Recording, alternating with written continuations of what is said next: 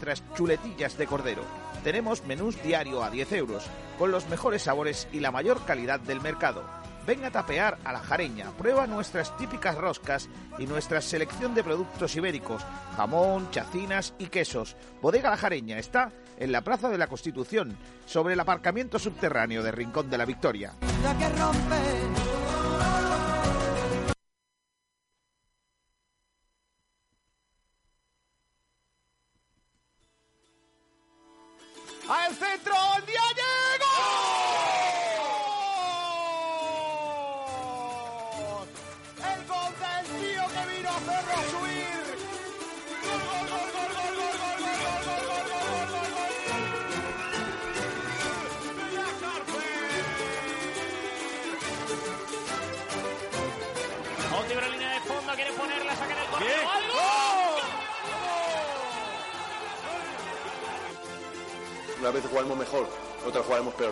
siempre lo vamos a dar todo.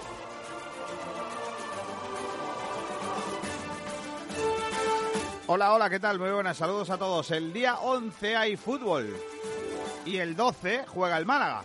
Todo eso porque ayer Javier Tebas y los suyos dieron a conocer los primeros horarios de las dos jornadas de la vuelta del fútbol a nuestro país. La Liga Española vuelve el día 11 con un eh, derby sevillano y al día siguiente jugará el Málaga en el Estadio de la Rosaleda sin público a las siete y media de la tarde ante el Huesca, la Sociedad Deportiva Huesca. El eh, Málaga, que ya prepara ese regreso al fútbol en eh, grupo completo, mm, y Málaga, que está en la segunda fase de la desescalada. Por cierto, que ya lo digo de- desde primera mano, aparte de cuidarse, respeten las normas, que es lo mejor o la mejor manera de cuidarse, respetar las normas. Y desde aquí os animamos a que lo hagáis, que yo creo que es lo, lo- lo mejor que podéis hacer por vosotros y por vuestra gente. Eh, vamos a ir rápidamente en materia porque hoy viene la cosa calentita. Tenemos que hablar de la renovación de Sergio Pellicer. ¡Ay, mamma mía! Porque ahí hay debate. También hablaremos de las palabras de Altani. ¡Ay, mamma mía! Que ahí hay debate. Y por supuesto también de los horarios del fútbol. ¡Ay, mamma mía! Que hay debate. O sea que viene la cosa calentita en nuestro programa en el día de hoy. Pedro Jiménez, ¿qué tal? Muy buenas tardes. ¿Qué tal, Kiko, compañero? Muy buenas. Nacho Carmona, ¿qué tal? Muy buenas tardes. Buenísimas tardes, Kiko, ¿qué tal? Te escucho como en una lata, mm, como si estuvieras hablando dentro de un túnel, más o menos. Cueva. En el, en el túnel de la, la- de que va a los Montes de Málaga. ¿Ahora mejor? Ahora perfecto. Ahora parece que eres Pues un tío normal. Eh, buenas tardes. Y también está por ahí Carlos Gil. Hola, Carlitos. Hola, ¿qué tal? Muy buenas. Y Ainhoa Morano. Hola, Ainhoa, ¿qué tal? Muy buenas. Muy buenas tardes, Kiko. Ha hablado Manolo Rubia en el Diario Sur. Iba a decir, no iba a decir el nombre del periódico, porque con que digamos el periódico ya todo el mundo lo sabe, porque claro, el, eh, lo, que- es lo que tiene eh, Unicaja, que habla en los medios que habla. Entonces, claro, eh, cuando dice uno, habla en el, periódico, en el Sur, pues no da igual decir en la marca del periódico, si ya, si ya sabemos dónde es. No es ninguna sorpresa. Claro, no es sorpresa. no. Hay que ver, ¿eh? Que no hablan para los medios locales, pero cuando hablan siempre hablan en los mismos sitios. Eh, en fin. Lo que pasa es que, claro, está feo que digamos esto porque luego se nos enfadan. Pero es que a lo mejor los enfadados somos nosotros, porque siempre hablan los mismos en los mismos sitios. En fin, yo, yo es que... Da igual como nos pongamos. si Estoy muy la, negro. la actitud va a ser la misma. Sí, efectivamente, vamos a conseguir lo mismo. Eh, ¿Qué tenemos de baloncesto, Ainhoa? Pues mira, como tú bien has dicho, ha hablado Manolo Rubia, ha hablado el presidente de Unicaja, eh, Eduardo García, que también vamos a analizar sus palabras. Hoy el Unicaja empieza ya con los entrenamientos pre-competición y tenemos un debate en redes sociales sobre si el formato de playoff de esa liguilla de cinco partidos y las semifinales a partido único pues benefician o no a Unicaja. Bueno, pues, eh, pues luego, luego, luego lo tratamos, Ainhoa Morano, ¿vale? Hasta luego. Adiós, Ainhoa. Eh, mm, mm, eh, Carlos, ¿me cuentas eh, la prensa que tenemos en el día de hoy? Sí, empezando por nuestra web, por sportiradio.es. Eh, hoy tenemos varios debates. Por ejemplo, el Málaga reanudará la liga el viernes 12 de junio ante el Huesca. Ya han salido los horarios de la liga, así que luego los debatiremos y, comentaremos el horario que le ha tocado al Málaga. También eh, ascenso meteórico de Zápico para certificar el cuarto fichaje del Trops. Eh, otro fichaje mediático para la, de la Torre, eh, Vergara, procedente del Vélez, y eh, también, por ejemplo, la renovación de Pellicer, Sabonis, el All-Star malagueñizado, que ahora ha sido puesto en cuarentena para poder volver a la NBA. Todos los jugadores que que han estado fuera de Estados Unidos han tenido que ser puestos en cuarentena. Y también las palabras de Manolo Rubia, que apoya el formato de la Liga Endesa y se va a ser una experiencia muy bonita. Por cierto, hoy empiezan también la fase 4 del protocolo de la Liga. El Málaga empezará los entrenamientos colectivos hoy lunes. En el Diario Sur dicen reencuentro y pasillo al cuerpo técnico por esa renovación en el primer entrenamiento al completo del Málaga. Le han dado, una, le han dado unas collejitas, ¿eh? Sí, sí, pasillo completo. Qué bueno esa. Eh, palabras de Ismael Casas, está demostrado que ser canterano ahora en el Málaga es un chollo. Y, temor a que la lesión de Dani Pacheco impida contar con él en la fase final de la liga. También comentan lo de que el Málaga volverá a la acción el viernes 12 de junio a las 7 y media y el Málaga desarrollará este lunes su primer entrenamiento de grupo. En la opinión de Málaga, dicen pellicer la permanencia como primer objetivo. El calor será protagonista del Málaga Huesca, que reanudará la temporada el viernes 12 a las 7 y media. ¿Quién dice eso? Pues la liga, dice que no va a hacer calor, que va a hacer frío y todo. O sea que hay que ir con Rebeca a, a los partidos. Yo he visto una cosa en Twitter que he estado mirando y al parecer puede ser verdad. que luego te comentaré porque puede ser muy lamentable. Ya, ya, yo sé, sé por dónde vas y me gusta. Me pone cachondo. Luz verde del gobierno, el Málaga Club de Fútbol jugará a partir del 12 de junio. Razones para la renovación de Pellicer y su staff en el Málaga, publica la opinión de Málaga. Y en el Málaga hoy dice el jeque Altani asegura que readmitirá a los afectados por el ERE. ya hay horarios para el Málaga ante Huesca y Tenerife las jornadas 32 y 33. Y Miguel del Málaga Genuine, Mágico González, me enseñó a jugar al fútbol. Ostras, qué bien. En el desmarque de Málaga, por último, dicen también, Altani afirma que readmitirá el 90% de los afectados del ERE.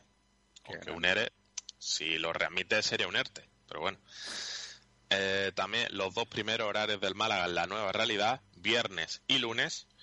Y sobre hoy no era un lunes cualquiera, pasillo a pellicer y mucho que celebrar. Correcto. Bueno, pues eso, todo eso es la prensa malagueña. ¿Qué estamos preguntando nosotros en redes sociales, niño? Pues nosotros. creo que lo tiene Pedrito, ¿no? Pedro, lo tienes tú, ¿no? las redes sociales? Sí. Vale, vale. Ah, vale. Perfecto. Es que, ya que estaba preguntándoselo a Carlos, perdón. Que, bueno, hoy tenemos varios debatillos. Hay, hay debate, o oh, mamá. Oh, mamá. Oh, mía. Oh, mamá.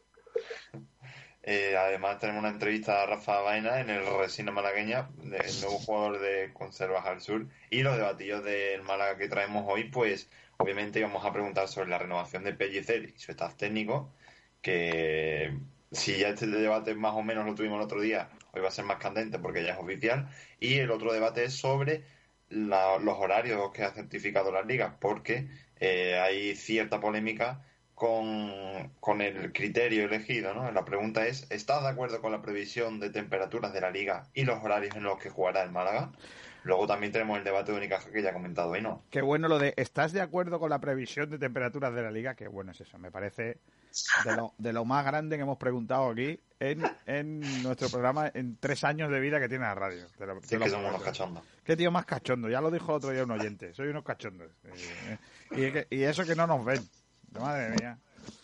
Pero, pero de verdad, yo es que lo flipo.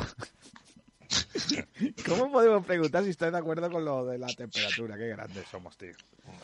¿Estás de acuerdo con el tiempo de ¿Estás de acuerdo con la temperatura que hay? Pues no, mire, eh, ayer la granizada me jodió mucho, por ejemplo.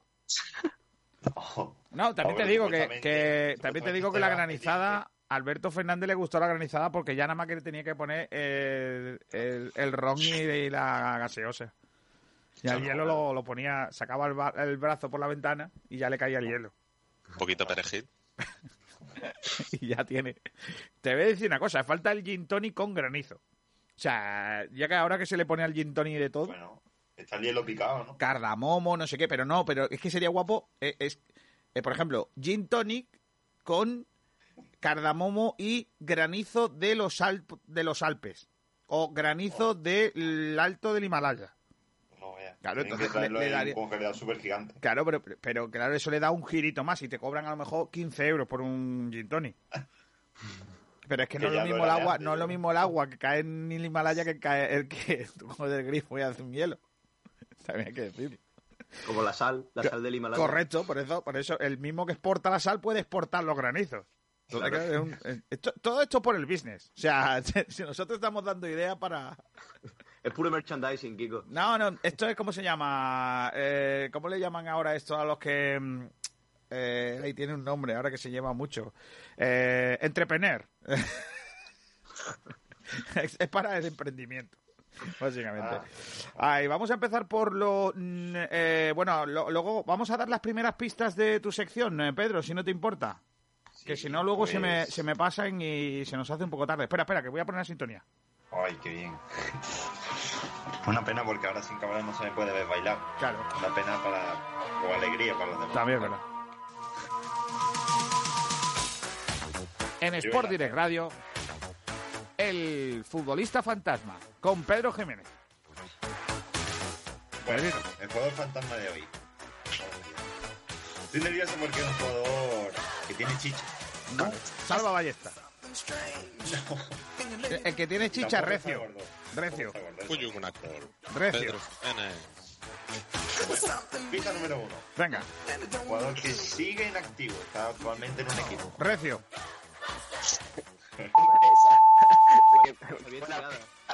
Vale. ¿Has Podría dicho, ser recio. has dicho que tiene chicha? Claro, podría ser recio. Vale. Pero es que la segunda pista ya lo Success. descarta, porque no es español. Eh, Serenov. Podría ser. Hombre. Pero es que también tenemos otra pista Sí. en la que tacha a Selenov, Vaya. entre otros, porque carece de trayectoria internacional.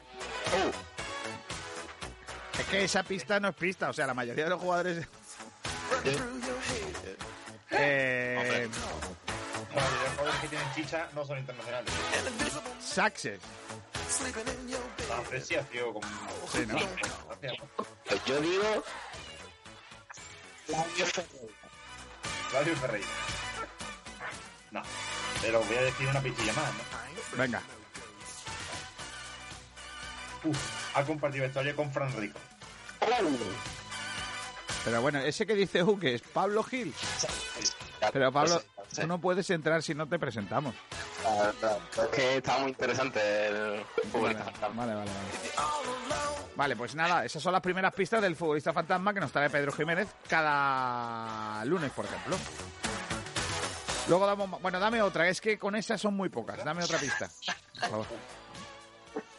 Voy a, tener que buscar más pistas, pero bueno, eh, te digo por ejemplo, por ejemplo, que ha jugado dos temporadas en el Málaga. Ya, ya está, ya lo sé. Sí, claro. Pues ya sabéis, podéis participar a través de nuestras redes sociales y decir qué jugador pensáis que es el jugador fantasma, el futbolista fantasma, el malaguista fantasma, el jugador que se inventa Pedro, eh, lo que queráis, lo podéis decir y nos lo podéis hacer, que hoy no lo he dicho, a través del 89.1 de FM, eh, también a través de Facebook Live, ya estamos en Facebook Live, hoy no hemos puesto las cámaras más que nada porque es lunes y tenéis mala cara todos. Sí, Eh, sí, sí. efectivamente. Y también podéis hacerlo en arroba sportdirectr. No sé la cuenta de Instagram cómo se llama. Es también... No nos hemos movido mucho tampoco. Vale, vale, perfecto. Dicho esto, podéis participar con nosotros. Sabéis quién lo adivina. Este jugador fantasma de hoy. Y hablando de fantasmas, vamos a ir con la noticia de última hora. Altani y su comunicado de prensa. ¿Qué ha Eso a pasado? ¿Qué ha pasado, Pedrito? Eh, Pablite? Eso te iba a decir que pasamos de alcohol y granizado al futbolista fantasma y ahora al Tani. Correcto. Eh, eh, eh, la noticia es que el equipo de comunicación de Altani ha emitido un comunicado por el cual el jeque Que para eso le pagan, por otro Sí, lado, porque son del equipo de comunicación. Hace comunicados. Exactamente, hace un- la casualidad. Eh, que cuando mm, el jeque afirma que cuando Richard Shahin vuelva como interventor al Málaga Club de Fútbol, Sí. eh, la idea del jeque es readmitir al 90% de los afectados por el ERE que el Málaga inició hace, hace unas semanas. Yo, yo tengo una opinión. Me la voy a guardar para que tú sigas dando información. Venga. El, comunicado dice lo siguiente, cuando el director general del Málaga, Richard Shahin, vuelva a retomar sus funciones, analizaremos la situación de los trabajadores para su readmisión inmediata, pues se trata de un ERE totalmente innecesario e inapropiado. Esto ya lo dijeron hace una semana con el comunicado crítico hacia el administrador judicial. Eh, dice Altani en nuevo escrito insistiendo en que, eh, se abren comillas, este tipo de acciones que comenzaron con el despido del propio Shahin solo consiguen empobrecer al club. Dice Altani que readmitirá al 90% de los trabajadores. Prescindir de estos empleados supone una pérdida de talento humano para el club. Tan importantes son ellos para el buen funcionamiento del Málaga como los jugadores de la primera plantilla. Además, el jeque enfatiza igualmente la transparencia de su gestión e incide en que después de más de tres meses judicial, dice textualmente, no se han encontrado evidencias ni se van a encontrar de todo lo que le acusan. Y añade que eh, conocemos cuál es la situación del club, las cuentas son claras y la liga lo sabe, pues siempre hemos sido transparentes en este sentido. Sí, hombre, transparente. Eh, mm, sobre José María Muñoz, el administrador judicial del Málaga Club de Fútbol, pues también ha criticado un poquito su labor, como era de esperar. Además de vivir alejado del mundo del fútbol, como administrador judicial sabe desmembrar empresas, no reflotarlas. Los ERE o la mala venta de Anteñina al Granada, al Granada Club de Fútbol demuestran que no está preparado para hacer viable el proyecto. Y para finalizar, dice Altani, mediante este comunicado, eh, lo siguiente, dice, apartarnos de la gestión no es la solución a la situación financiera por la que atraviesa el Málaga. De hecho, los errores que está cometiendo el administrador judicial serán problemas que tendremos que solventar a nuestro regre- regreso. O sea, ya, ya se, eh, se apunta él mismo como, como Mesías. Cuando... Madre mía. Bueno, eh, vamos a debatir un poco esto, que está muy chulo, pero antes eh, creo que este esta, mm, joder, este fin de semana también ha dejado alguna per- perlita en Twitter, ¿no, Carlos? Sí, el otro día contestó al Tani en Twitter. Bueno, contestó, citó un tuit y básicamente dijo un volveremos.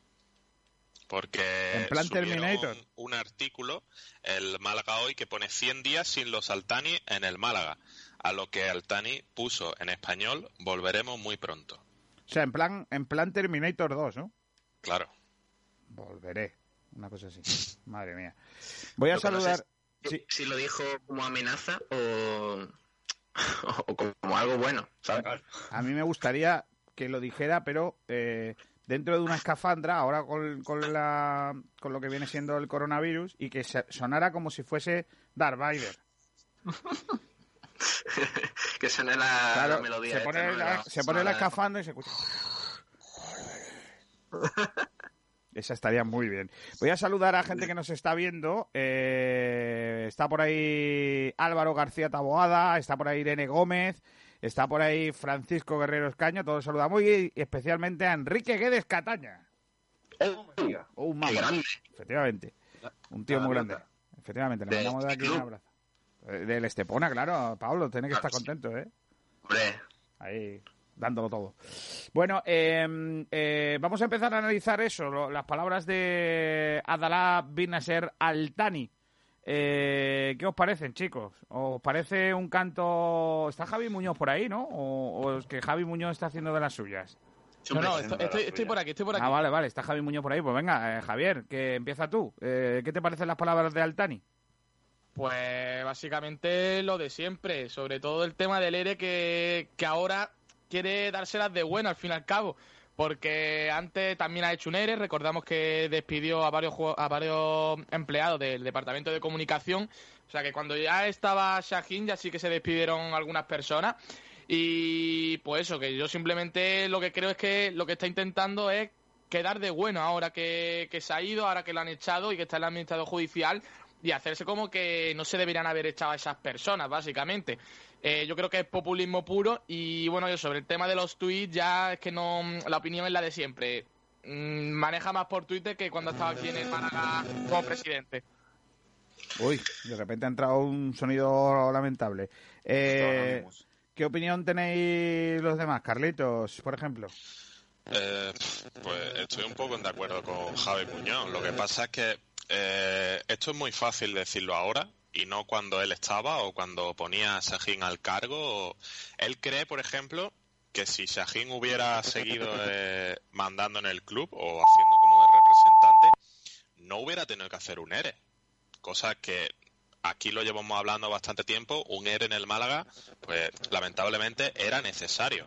Había muchos trabajadores en el club y entonces era necesario hacer un ERE. Luego lo de remitir al 90% de los trabajadores, pues obviamente una estrategia para ir un poco de, de, eso, de lo que decía Javi Muñoz, de Salvador, de Mesías, de ahora llego y, y recontrato a, al 90% de los trabajadores cuando es un ERE.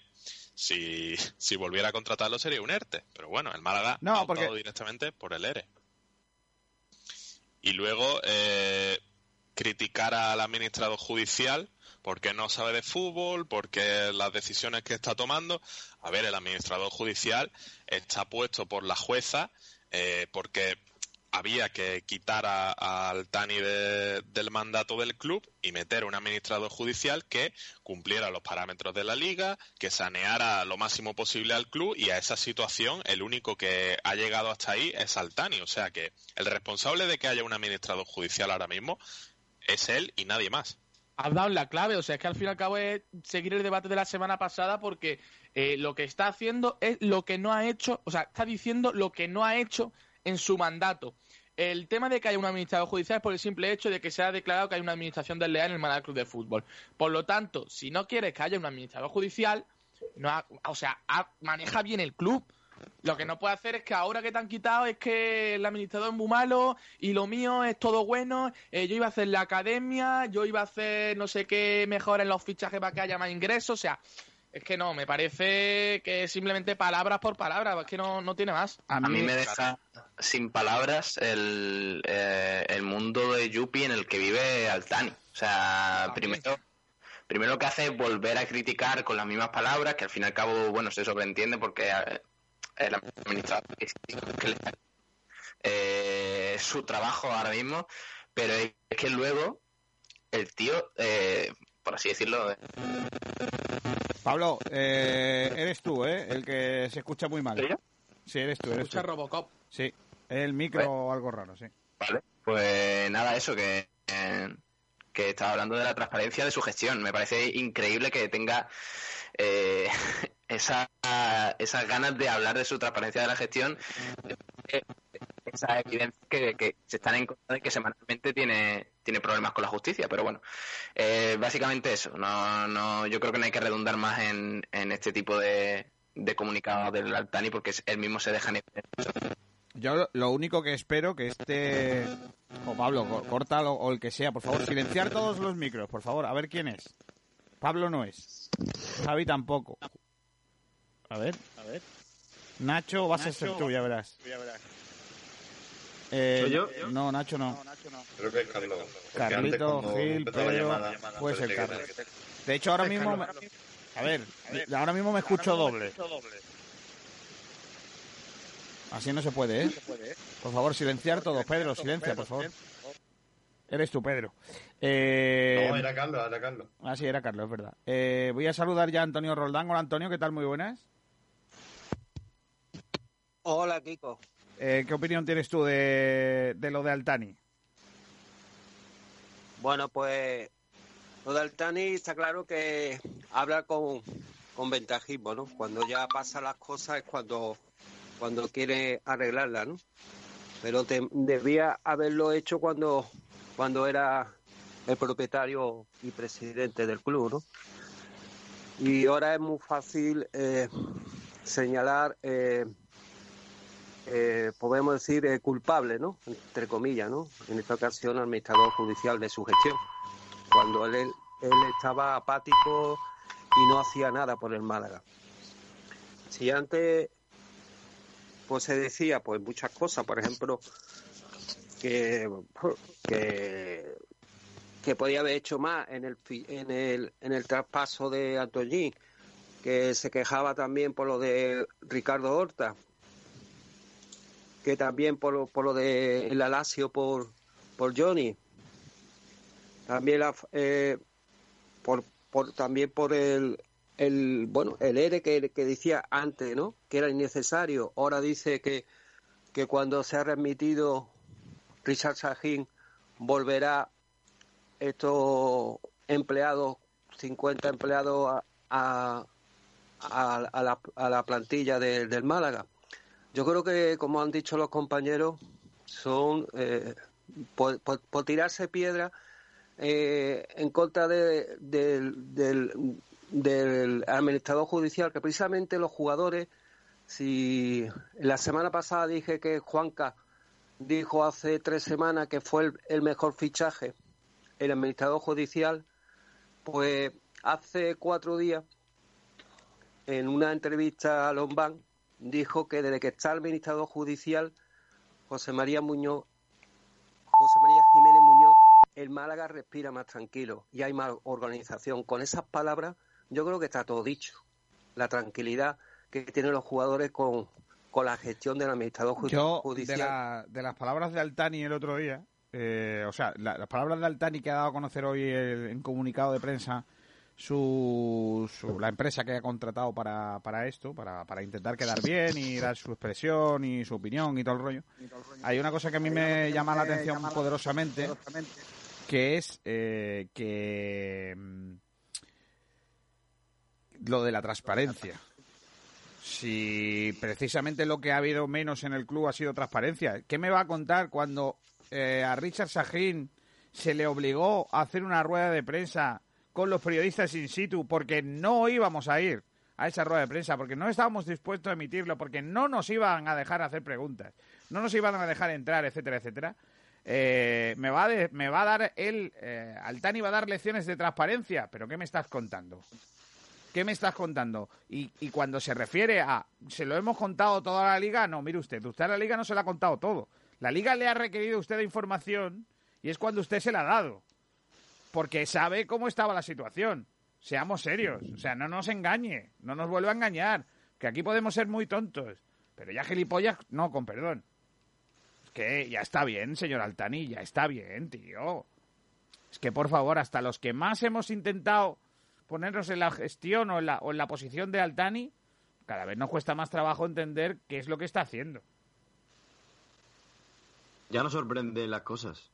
Esto es el pan de cada día en la casa Altani. Y es que le han dicho Javi y Carlos antes, creo que, es puro populismo. O sea, el administrador judicial no ha hecho un ERE por fastidiar ni por dejar mal a Altani, lo ha hecho porque era necesario. Y Altani vive en su mundo de Yuppie. No lo quiso hacer porque, bueno, porque este tío tiene una forma de llevar sus empresas y sus clubes que yo personalmente no entiendo porque no es sostenible. Ni, ni tú ni nadie. Y, y ahora que, que le han echado, pues intenta quedar bien, intenta hacerse el bueno, hacerse el héroe, con una cosa que, que personalmente pienso que no es sostenible y que es, es populismo puro, populismo puro.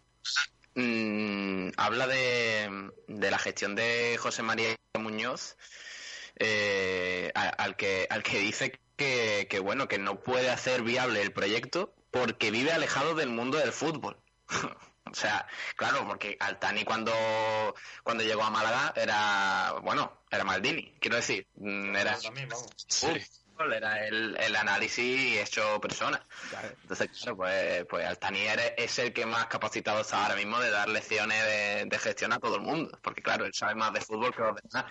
Cuando, Y eh, esa muestra de conocimiento sobre fútbol la de, eh, lo demuestra con su fichaje. Sí, con, bueno, con, con todos los fichajes tan buenos que ha hecho durante todos estos años y todo eso. Rolón, Tequiulá.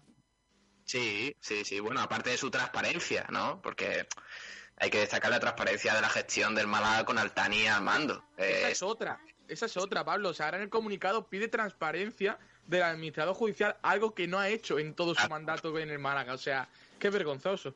Por eso esos fichajes de, de Ndiaye, que, que, que no sabíamos ni que había una, una opción de compra al año siguiente, que casi lleva el club a la ruina, en fin, eh, todas esas cosas que entran dentro de la transparencia que él ahora mismo está reivindicando de su gestión, así que todo, todo correcto. Lo, todo- lo más, lo más lamentable eh, es que ahora el tío se permite el lujo de utilizar el ERE, que es, que es muy doloroso, que el propio club ha, que es muy doloroso, y a una serie de familias a las que le da cierto, eh, cierta esperanza de tener trabajo. Cuando todos sabemos que su posición ahora mismo es absolutamente lamentable dentro del club. ¿Entiendes lo que te quiero decir? O sea, eh, es, es como si yo digo, si yo compro el Málaga, si yo comprase el Málaga, eh, me quedaría con... Los trabajadores no lo echaría. Que eso es una quimera. O sea, Que ninguna familia eh, esté pendiente de lo que diga el Tani para. No, para pero el yo, te digo ¿eh? que sí, porque cuando tú estás en una situación como esa, bueno, que te iba a contar, tú estás en una cosa parecida, estás pendiente de todo lo que se escribe, de tu empresa, de la gente que tal y tal. Pero es que eh, pasa una cosa, que es que al Tani encima se le llena la boca de decir que, que no se van a encontrar evidencia de lo que se le acusa y es que cada semana se lleva un palo nuevo en cuanto a- al caso judicial se refiere. Entonces, no sé, no sé a qué se está, a- no sé a qué se está refiriendo él con que no se le va a encontrar nada. Si ya se le está acusando de cosas.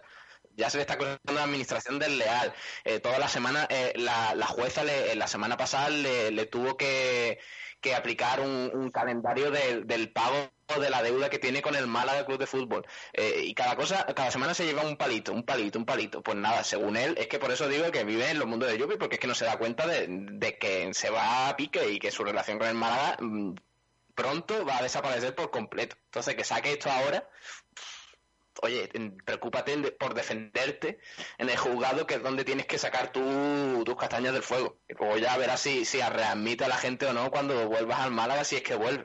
Es que Pero este, este Penoso. es el tipo de cosas por el que ya nos sorprende su forma de actuar, su forma de gestionar el club. Es que lleva así mucho tiempo y es que a mí me da muchísima pereza, sinceramente. Y, y es que yo creo que estamos todos acostumbrados a, a estas cosas que dice y a estas tonterías, bueno, que hace y tal. No, sí, sí, es que si no estuviésemos acostumbrados sería ya, vaya, cada semana aquí matándonos, porque es que si A no... ver, es que Altani ahora eh, se está viendo con el, o sea, se le está viendo el plumero y ve que tiene las cosas muy difíciles dentro del Málaga, entonces tiene que hacer una campaña como si no fuera presidente, sino que quisiese acceder al puesto de mandatario en el Málaga, porque es que es lo que digo, que ahora mismo está por detrás de todas las personas de, de la directiva, o sea, la justicia lo tiene pillado, iba a decir una palabra fea, pero lo tiene pillado y bastante pillado a Altani y tiene que ingeniársela para ganarse a, a la jueza y luego a la afición, claro. Bueno, pues eh, dejemos al Dani en paz, que, que bastante tiene con la que tiene, y si hay más información con respecto a esto, pues eh, lo, lo daremos. Nosotros ya... Pues Kiko, Dime. información sobre eso no hay, pero sí que hay una última hora en el Málaga femenino, y es que Noelia Gil acaba de comunicar mediante Instagram que se va del Málaga, o sea, la portera que ha estado jugando prácticamente titular en todos los partidos esta misma temporada, Uh. se despide del club con una carta y no seguirá vistiendo la camiseta blanquiazul. Pues eso es una jodienda, ¿eh? pues sí, de todas maneras, haya muchos jugadores que se vayan. De todas maneras, el otro día leí un, un comentario en redes sociales diciendo que se veía venir. O sea, que, que va a haber una salida generosa de gente de- del club o que, que va a salir. Éxodo. Pero es que Kiko, si te Claro. acuerdas, aquí tuvimos a Mario, aquí tuvimos a José Herrera y dijeron que el proyecto iba a continuar, que todas las jugadoras o la mayoría estaban dispuestas a seguir, pero es que de buenas a primeras el entrenador José Herrera ya no sigue, entonces la mayoría de jugadoras que querían seguir gracias al entrenador ahora ya no quieren seguir, porque ven que el proyecto se va a pique. Bueno, yo, Claro. yo- Es que también el, el proyecto, como dice Pedro, ha cambiado, ¿no? Por ajuste económico. Y si bien empezó por, por José Herrera, que ahora ha firmado por el Granada, pues ahora pues eso produce el efecto dominó, la jugadora, ¿no? Y la apuesta ahora cambia y el proyecto es basado en la cantera. De todas formas, eh, me parece raro porque, claro, eh, los ajustes en el Málaga femenino, digamos que se pueden ahorrar como mucho, como mucho, 10.000 euros y eso es, vamos, es una me reír. No sé si es que básicamente Yo el Málaga creo, femenino mm, poco dinero eh, gasta, la verdad, en comparación con el Málaga masculino, pero bueno, pues ya son dos jugadoras las que se han ido de momento. Claro. Yo creo que el, el, el- el entrenador, o mejor dicho, la entrenadora, va a ser la segunda de esta temporada. Nati. Yo lo he pensado en Nati Nati, Gutiérrez. Nati. porque Sí, sí, no, es muy conoce- probable. Claro, conoce la casa, Y sale además- rentable, es como Pellicer. Se lo merece, ¿eh? Sí, se lo merece. De todas formas, eh, esto es una, bueno, más que información, suposición. eh, puede, puede ser que vuelva Contreras al Málaga. ¿Quién? Antonio Contreras. No, Eh, no, la- olvídate. Que se quede, que Ol- se quede, olvídate, que se olvídate. quede en su casita. Olvídate.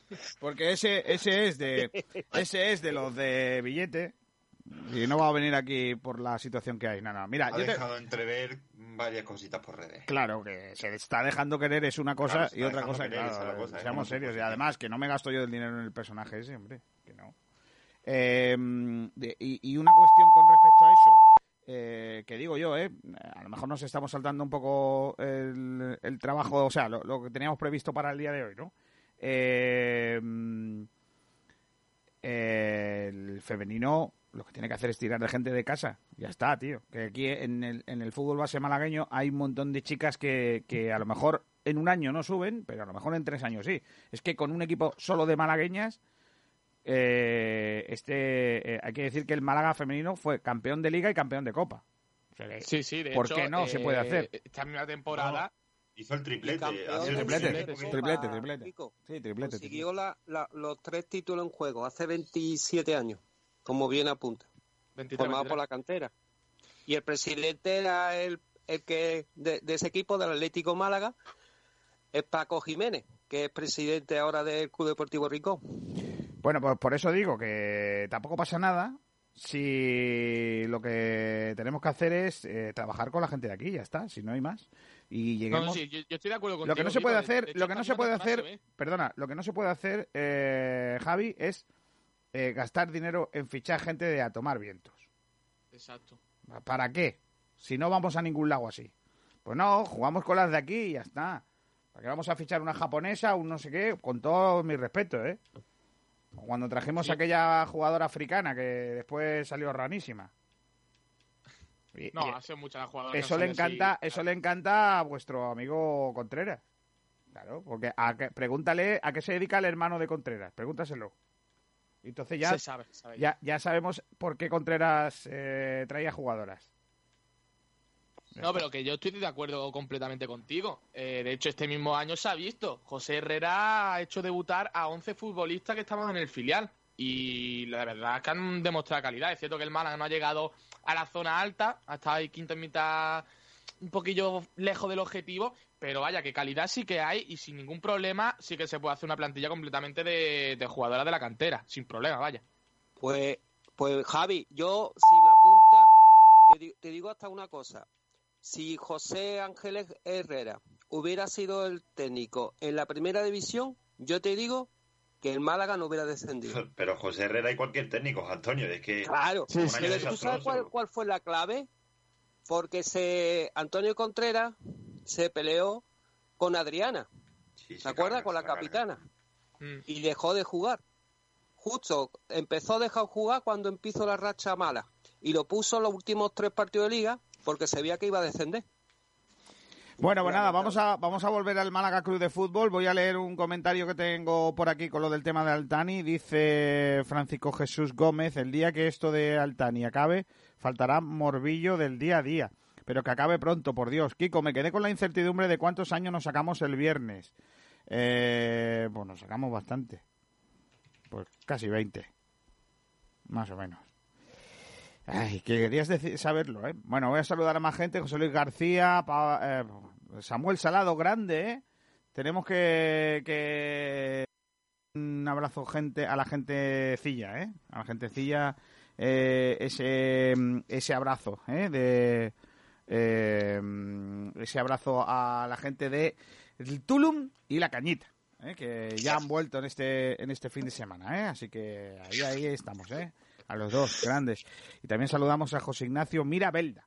Eh, chicos, son las 12 y 44 minutos. Hacemos una pausa y enseguida analizamos si nos ha gustado o no la renovación de Pellicer. Prepárense porque yo vengo con la escopeta cargada. Buen temita este, ¿eh? Prepárense que yo vengo con la, con la escopeta cargadita. Prepárense. Los jamones embutidos Gómez del Pozo están listos para ti. Te están esperando con el mejor sabor, con todo el aroma y calidad que nos caracteriza. 50 años dedicados a ofrecer la mayor selección en nuestros productos. Hemos aunado la tradición y el buen hacer de los artesanos y la vanguardia de las nuevas tecnologías al servicio de la industria. Jamones, embutidos, quesos y aceites premium de oliva virgen extra. Entra en gómezdelpozo.es y conoce nuestros productos y ofertas. Gómez del Pozo, mete la pata de jamón, pero que sea Gómez del Pozo. Pescados y mariscos Jacobo, la mejor calidad, precio y atención personal. Pescados frescos de nuestras costas, recién traídos de la lonja. Mariscos de la caleta de Vélez. Tenemos una amplia selección de congelados. Puedes visitarnos en el mercado de Ciudad Jardín, Avenida del Mediterráneo en Rincón de la Victoria, en la parada del bus y a partir de junio en la Cala del Moral. Recuerda, la mejor calidad, precio y atención personal en Pescados y Mariscos Jacobo.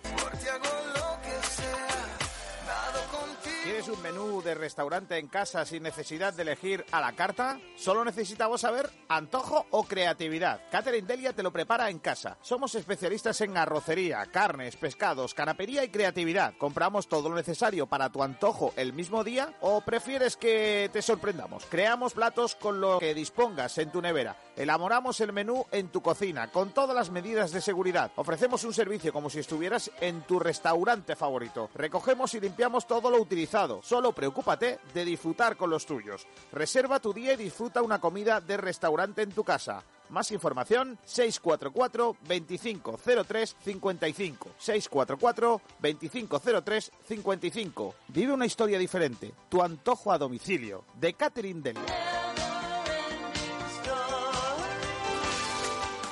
Alimentos de Perol, excelencia gastronómica artesana, productos artesanos y ecológicos de máxima calidad y gran valor nutricional. Somos distribuidores para Málaga y provincia de, entre otros, La Pauleña, salsas, musas vegetales y mermeladas artesanales, elaboradas sin conservantes ni aditivos, 100% frutas de temporada. Almendras Málaga, frutos secos y frutas deshidratadas conservadas al vacío y en botes de cristal para conservar todo el sabor y propiedades. Además, miel la fraguara, auténtica miel del Valle del Guadalhorce con la distinción Sabor a Málaga. Infusiones ecológicas y plantas medicinales Andunatura.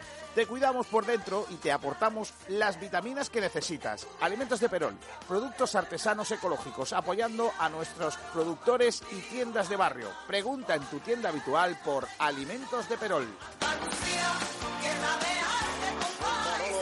Estoy aquí para recordarte que todo lo que precisas te lo llevan a casa en Congelados Paco. En Congelados Paco estamos a tu servicio. Tenemos la mejor selección de productos congelados que te mandamos a casa sin gastos de envío. Los mejores pescados, mariscos, precocinados y todo lo que desees lo encuentras en Congelados Paco. Más de 30 años a tu servicio. Tu pedido en el teléfono 952 35 85 56. Búscanos en Facebook y pídenos nuestro extenso catálogo de productos. Estamos en Avenida de Europa 117 Málaga. ¡Ay, mi madre, el bicho de los congelados Paco! Pídelos al 952 35 85 56. 952 35 85 56. Los mejores forjados, rejas, puertas y ventanas y a los mejores precios en talleres metálicos Diego Rodríguez. Calidad y servicio con unos precios inigualables. Somos especialistas en ventanas, mamparas de baño y de oficina. Somos especialistas en ventanas, mamparas de baño y de oficina.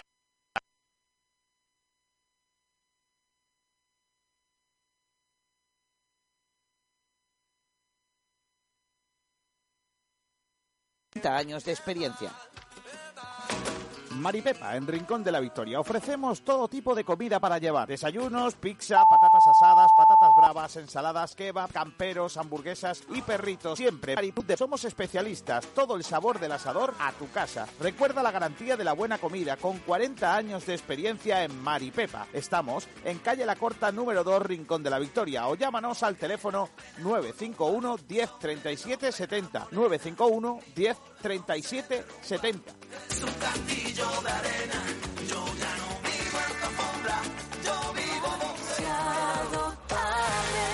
El sabor de la comida tradicional en Málaga se llama La Pequeña Españita, todo un icono de la buena mesa casera en la Costa del Sol. La Pequeña Españita, estamos en Camino Casa Bermeja 35, zona Ciudad Jardín. Tienes que probar nuestra cocina tradicional, platos elaborados al estilo de siempre para los paladares de ahora. No faltes a la cita con el verdadero sabor malagueño de la cocina. Prueba nuestras migas, callos, el cocido españita, nuestra porra antequerana, nuestro plato de los montes, conejo al ajillo, cochinillo y las mejores carnes. La Pequeña Españita, desde 1994. Teléfono de reservas 952 25 45 93. ¿Te gustaría conocer un lugar donde descubrir un mundo de sensaciones y placeres en pleno Benalmádena Costa? Masajes Tantra Nuba es tu oasis en la ciudad, donde relajarte y disfrutar de masajes tántricos, profesionales, discretos y de buen gusto. Masajes a cuatro manos para parejas, a hombres y mujeres. Llámanos o contacta vía WhatsApp al 649-808-695. Descúbrenos también en masajestantranuba.es, el lugar donde acabar con tus tensiones. En Rincón de la Victoria se come en la cañita. Espetos de gambones, espetos de sardina, espetos de pulpo, gambas frescas de Málaga, las mejores conchas de la bahía. Terraza climatizada con las mejores vistas del Mediterráneo. Ven a la cañita, estamos en el Paseo Marítimo de Rincón de la Victoria. Prueba nuestros pescados. Es que están vivos. La Cañita. Y Casa Antonio Tapas. Dos lugares donde la calidad, el mejor trato y los mejores sabores se ponen al alcance de todos los paladares. En el centro de Rincón de la Victoria. Si quiere probar la mejor selección de carnes de la Costa del Sol, acompañadas con una amplia gama de vinos de nuestra extensa bodega, le atendemos en la viña de Antonio. Venga y déjese llevar por los sabores de nuestras carnes, nuestros exquisitos entrantes y productos ibéricos. Y si lo que prefieres es tapear y almorzar de una manera más informal, Casa Antonio es el sitio ideal para compartir mesa con amigos o familiares. Pruebe nuestra amplia carta de tapas. Estamos convencidos que la combinación de las mejores materias primas, una cuidada elaboración y nuestro mejor servicio nos hace habernos convertido en un referente de la Costa del Sol. Venga a visitarnos. Le esperamos en la viña de Antonio y Casa Antonio Tapas. Estamos en calle Córdoba, de Rincón de la Victoria, junto a la plaza del Ayuntamiento y el parking subterráneo. Teléfono de reserva 951 46 84 78. Bueno, ya estamos de vuelta en nuestro programa. Vamos a ir con el siguiente punto del orden del día, hablando de la renovación de Sergio Pellicer, que se dio a conocer este fin de semana, chicos. Pues sí, eh, Pellicer, que estábamos debatiéndolo justo antes, antes de, bueno, un par de días antes, perdón, eh, sobre si había que renovarlo o no. También se barajaba quizás más por parte nuestra que del Málaga la opción de Pablo Guedes, que descartó esa posibilidad el propio entrenador. Y bueno, pues se ha confirmado ya sí la renovación del técnico a la vez que su staff técnico. y bueno, yo pienso que era lo que hacía falta porque para un proyecto serio hay que darle continuidad sobre todo al entrenador, que que el arquitecto de- del proyecto. Y nada, eh, no sé qué pensarán los demás, pero vamos, yo creo que es decisión acertada. A mí me parece también acertado. Eh, mucha gente dice que igual es un poquito pronto, porque igual debería haberse acabado la temporada, pero recordemos que dentro de nada, eh, o sea, es que se va a terminar la temporada y va a comenzar la pretemporada. O sea, haber muy poco tiempo de vacaciones para los jugadores y para el cuerpo técnico. Y yo creo que lo mejor para pensar en un proyecto a largo, a largo plazo es que esté desde ya renovado para que así pueda pensar también ahora en el mercado de fichaje, en cómo va a planificar el equipo. Al fin y al cabo yo creo que es algo necesario porque además Sergio Pellicer en el tiempo que ha estado no lo ha hecho mal. Eh, con el equipo que tenía, con los problemas que tiene de la ficha y demás, el equipo está respondiendo bastante bien. Así que yo por mí me parece una renovación muy buena. Yo, sinceramente, mm, soy muy pro Pellicer. Ya lo he manifestado aquí en varias ocasiones. Y yo lo hubiera renovado, pero creo que ha sido pronto. Yo creo que habría que haberle dejado acabar la temporada o haberle dejado por lo menos, ¿qué te digo? Cinco o seis jornadas más para que se consolide 100% y ya luego renovarlo. Pero bueno, no, no me parece mal. No me parece mal que lo hayan renovado ya. Es cierto que para mantener a la cantera, pues esto puede ser un plus que se lo había ganado antes también y lo que ha dicho Javi de que bueno, para darle continuidad al proyecto puede venir bien, pues también se lo compro. Ahora yo, sinceramente, hubiera esperado un poquito y, y se lo hubiera dado merecido cuando se hubiera consolidado de verdad. Yo lo de pronto no lo creo, porque viendo cómo va a ser el mercado este año, que al final estamos ya casi en mercado, porque la liga va a terminar muy tarde, porque este mercado no va a haber mucho movimiento, entonces, eh, pues en ese sentido no veo pronto. Lo que a mí no me convence quizá, o lo que me genera un poco más de duda, es darle un proyecto a largo plazo a, a Pellicer, que puedo estar de acuerdo con lo que decís de que se lo merece, de que lo ha hecho bien, porque al final la situación en el Málaga no es complicada y salir de, de algo que te toca de rebote porque echan a Víctor de un día para otro y tienes que asumir un equipo que parecía que podía aspirar a algo más porque renovaron a Víctor, le ofrecieron un proyecto para ascender que al final se quedó en nada y que al final por la temporada ha sido lo que ha sido. Eso no, es, no es fácil y al final Pellicer ha estado un poco a la altura, ha sabido mantener al Málaga y ahí está peleando por permanecer, pero bueno, yo creo que va en buen camino. Pero bueno, veremos a ver cómo va ese proyecto a largo. Que yo soy partidario de que, como está el Málaga, pues hay que tirar mucho de cantera y que Pellicer la conoce muy bien. Y que yo, si Pellicer no siguiera en el banquillo del Málaga, del primer equipo, pues estaría o en la cantera o como segundo o algo así. Pellicer tiene que estar dentro del club.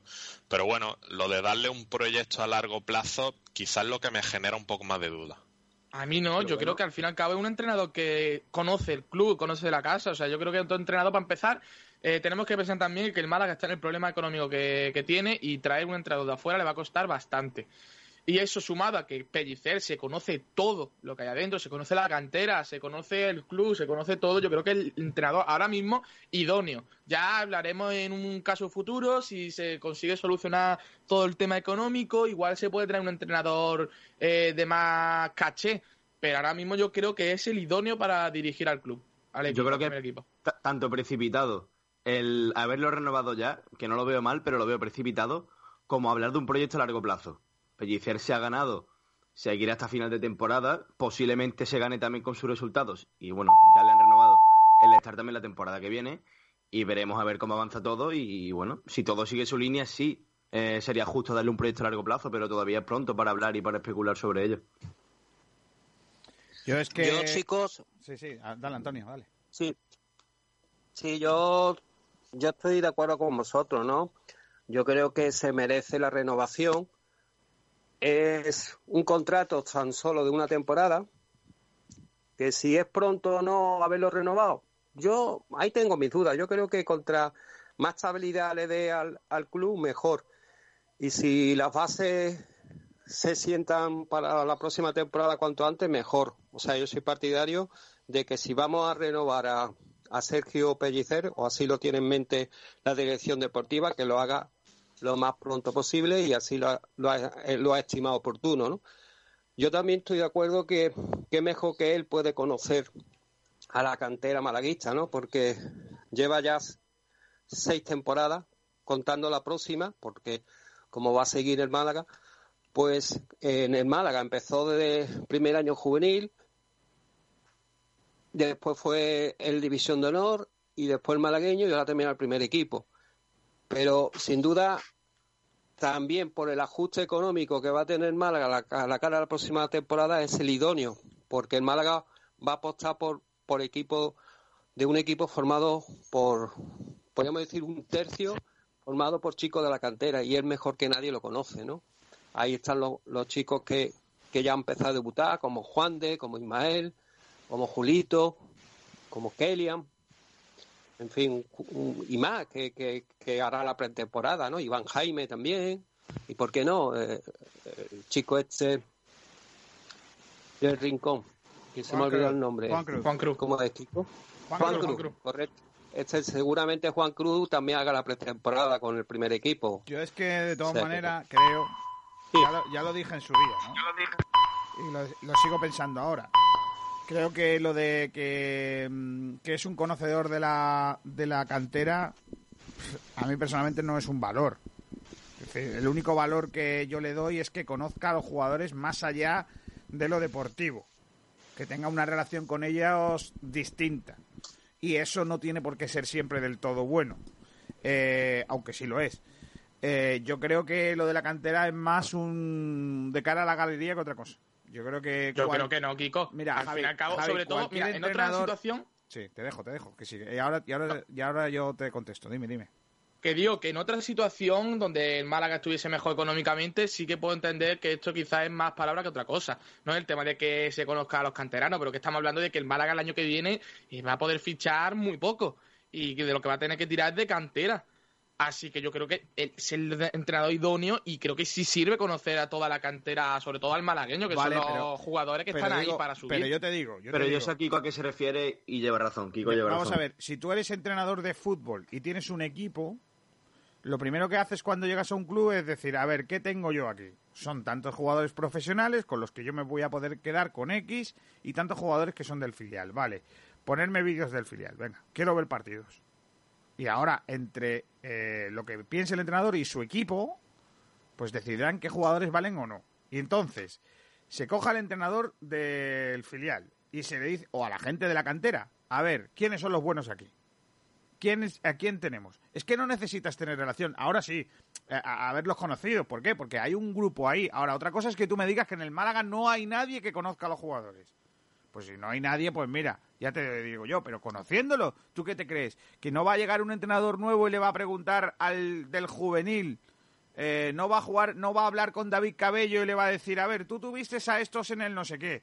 Tú, mm, ¿quiénes son los no sé cuántos? ¿Este puede jugar en tal posición? ¿No puede jugar en esta posición? ¿Tú qué crees que los entrenadores no se hablan o qué? No, no, no. Esto es una milonga para entender que hay que entrenar, hay que fichar un entrenador a bajo coste. Está clarísimo. Y a mí lo único que no me gusta de la situación es que creo que Pellicer, por mucho que digáis, no ha hecho nada. No ha hecho nada. Todavía. Y renovarle. Y con lo que ha hecho lo ha hecho bien. No ha hecho nada porque Sí. no ha tenido tiempo para hacer nada. Correcto, por eso no lo renovaría. O sea, yo lo renovaría cuando, cuando el hombre eh, cumpla con el objetivo de salvar al equipo. Porque tú di que el equipo se va a segunda vez. Por lo que sea. ¿Nos comemos a Pellicer o qué? Tampoco sería O sea, mal tú eres de la para segunda que- vez, también te digo. Hombre, vamos a ver, yo, yo ya te digo, porque si, si- por, ¿por qué no es malo para segunda vez? ¿Por qué? Por la experiencia no será, ¿no? Hombre, ¿O sí? pero ha entrenado ya en tercera. eh, segunda vez una categoría que está justamente entre media entre tercera división y segunda y segunda división. No jodas. Sí, en serio, no lo sabía. No había caído. Es algo que no desconocía completamente. Es, no es algo nuevo. Igual es ahora por el coronavirus. No, en serio, vamos a ver. ¿Nos tenemos que tragar un entrenador que no ha cumplido objetivos? Vosotros, que sois los el que habéis pedido, el- vosotros. El ejemplo claro Sí, es Víctor Carlos. Sánchez del Amo en la temporada pasada. Le renovaron porque al final, pues mejoró un poco el final de lo que estaba haciendo Muñiz, pero al final el objetivo no se cumplió, que era ascender a primera. Le que- renovaron, le renovaron por, por eh, aclamación popular. No, no le renovaron con, con, con, ¿cómo se dice? Por, por números. Y eso lo sabéis. No, no fue por eso, fue por aclamación popular. La gente quería Yo ser creo que a- se lo ganó a- a Víctor. personalmente. ¿eh? Yo también, sí ganó, y yo también, incluso- muchísimo lo Eh, que se veía. Y bueno, lo de no subir yo personalmente se lo achaco a Munir, no se lo achaco al entrenador. Así que yo creo que sí se lo ganó. Sí, este yo- año es yo- cierto que no se ha ganado Shakir, pero bueno. Víctor fue culpable de que jugara Munir. Tenía que haber puesto al otro. Pero el que lo puso fue, fue Víctor. Y se equivocó. Pero, También. pero, pero el culpable fue Víctor. Entonces, eh, yo lo que te digo es que Pellicer, que me cae bien, que es un gran trabajador, que es un tío de club, vale. Eh, si no cumple los objetivos, yo no lo renuevo. Por eso creo que es, creo que es, dentro de la urgencia que hay en el club, dentro de la situación que hay, creo que es aventurarse. Porque nadie va a venir a por Sergio Pellicer. Seamos serios. Si no renuevas a Pellicer, ¿qué va a pasar? ¿Alguien me lo puede decir? ¿Va a venir el qué equipo va a venir a por Pellicer? Seamos serios. Yo la única cosa que veo que pueda renovar el club es decirle, oye, que si no sale bien te vas al filial. Pero, pero como está el club con las urgencias económicas que tiene, yo creo innecesaria la renovación. Gánatelo. Yo lo veo precipitado como tú también. Claro, gánatelo, Bien. mantenga el equipo y en junio o en agosto hablamos de renovación. Y además tendría Pellicer más fuerza para renovar mejor. Yo, a ver, que yo creo que también Pellicer está, está viviendo una situación que en condiciones normales, en condiciones normales no, eh, no se daría. Por cierto, noticia de última hora, Luis Muñoz renueva. Eh, lo Ojo. acaba de conocer, lo acaba de dar oficialmente el Málaga. Luis Muñoz amplía su contrato hasta la temporada, hasta final del curso. No, no, no, renueva, no, perdón, Eh. perdón, perdón, perdón, perdón, perdón. perdón, para. Amplía. Amplía No, su contrato para poder jugar hasta final de temporada. Claro. Vale, sí. Vale, vale, vale, vale. Bueno, pero Vaya, eh, llama. Esa sí es buena noticia. No, no, no, no, no. Eh, José Luis Muñoz León alegrado el día, Kiko. amplía su contrato hasta final de la actual temporada que se ha visto extendida hasta mediados de julio por la crisis sanitaria. O sea, lo que ha extendido, le han dado, le han ampliado el contrato 15 días. La vinculación de futbolistas se extendía hasta el final de este mes de 30 de junio. Lo que se ha hecho es eh, Y otra cosa, ampliarse. esto se puede también pasar a que seguramente no renueve, porque ya que ha renovado, si solo renuevas 15 días más, es porque seguramente después sí que se vaya a ir, ¿eh? O porque ahora mismo no se sabe muy bien, hay incertidumbre en el Málaga como para saber si pueden renovarlo o no. Entonces dicen, nos aseguramos ampliar el contrato hasta que termine esta temporada y luego ya vamos viendo. También, también. Yo estoy por ahí. por Habrá que ver también qué pasa con las cesiones, por ejemplo, Sadiku. Ya, ya, ya. Bueno, Sadico lo dijo la semana pasada. Él quiere Sí, pero- seguir en el Málaga, no, pero eso no- también eso quiere no- conocer el pero- proyecto del Málaga. Pero yo entiendo lo que dice, yo entiendo lo que dice Carlos. Eh, sí, una que- ampliación como es ha hecho Luis Muñoz. Es que claro, eh, la situación delicada es que los jugadores no pueden jugar sin contrato. ¿Entiendes, Antonio?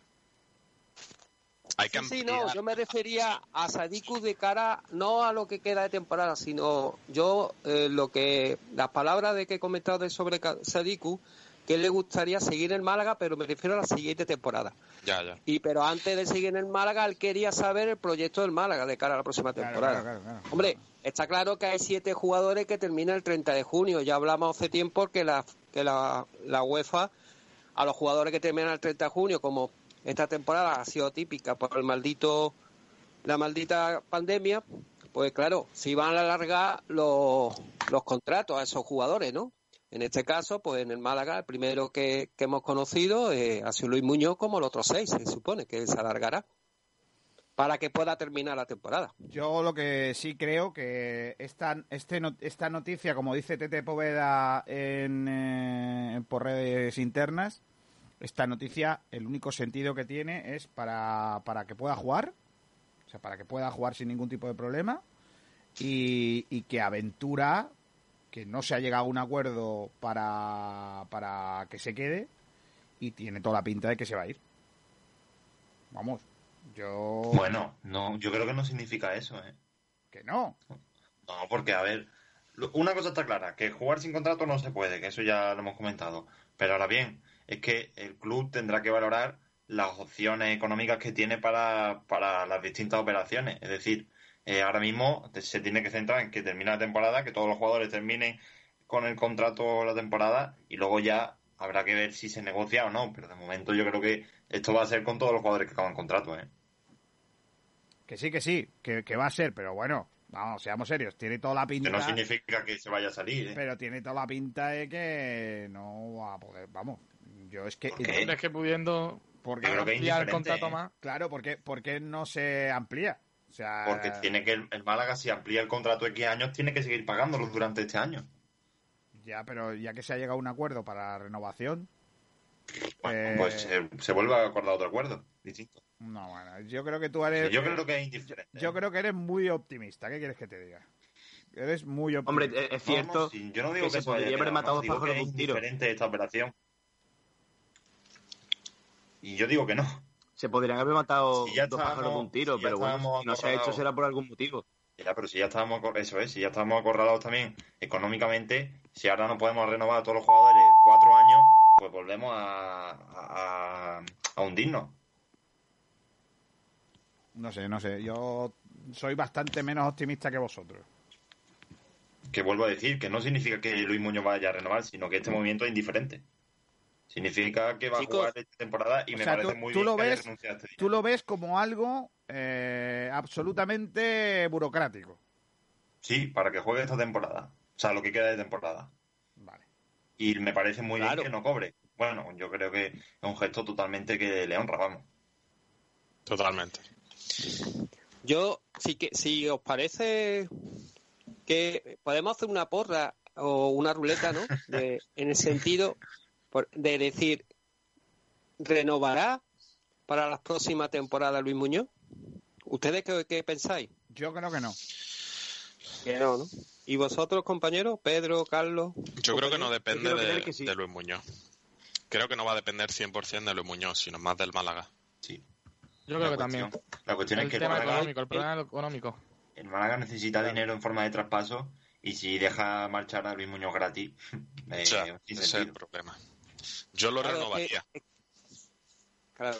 Es que el problema de, de Luis Muñoz es que termina contrato, o sea que se puede ir Pero a si os coste acordáis de cero, o sea que el Málaga si- no le puede sacar nada. ¿Y acordáis de cuando pasó con Harper? Que acababa contrato y al final se acabó marchando pagando. Eh, se puede, puede producirse una fórmula parecida, ¿eh? A mí me da que va Ojalá, a hacer ojalá. eso. Ojalá. Sí, porque equipos de primera lo quieren, o sea que si Primera, lo fin, equipos de segunda. ¿Quién Claro, quiere- qué, equipos de primeras quieren? ¿Quién? O sea, ¿hay Bueno, equipos de se- primero que quieren a, a Luis Muñoz? se hablaba del Valladolid. Pues... Siempre se ha hablado del Valladolid, no sé. Yo la primera Está información firme. que tengo. Vamos. Lo que pasa que si- también eso si- hace... Yo ya te digo que si Luis Muñoz tiene una oferta del, del Valladolid, Luis Muñoz no se queda en el Málaga.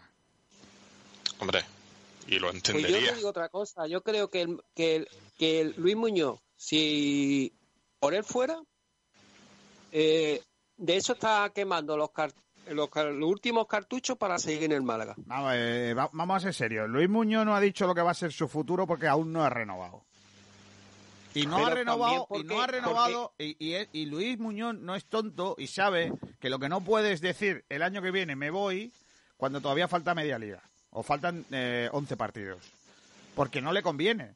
Entonces, es lógico que el chaval se calle, es lógico, y es de listos, y es de inteligente.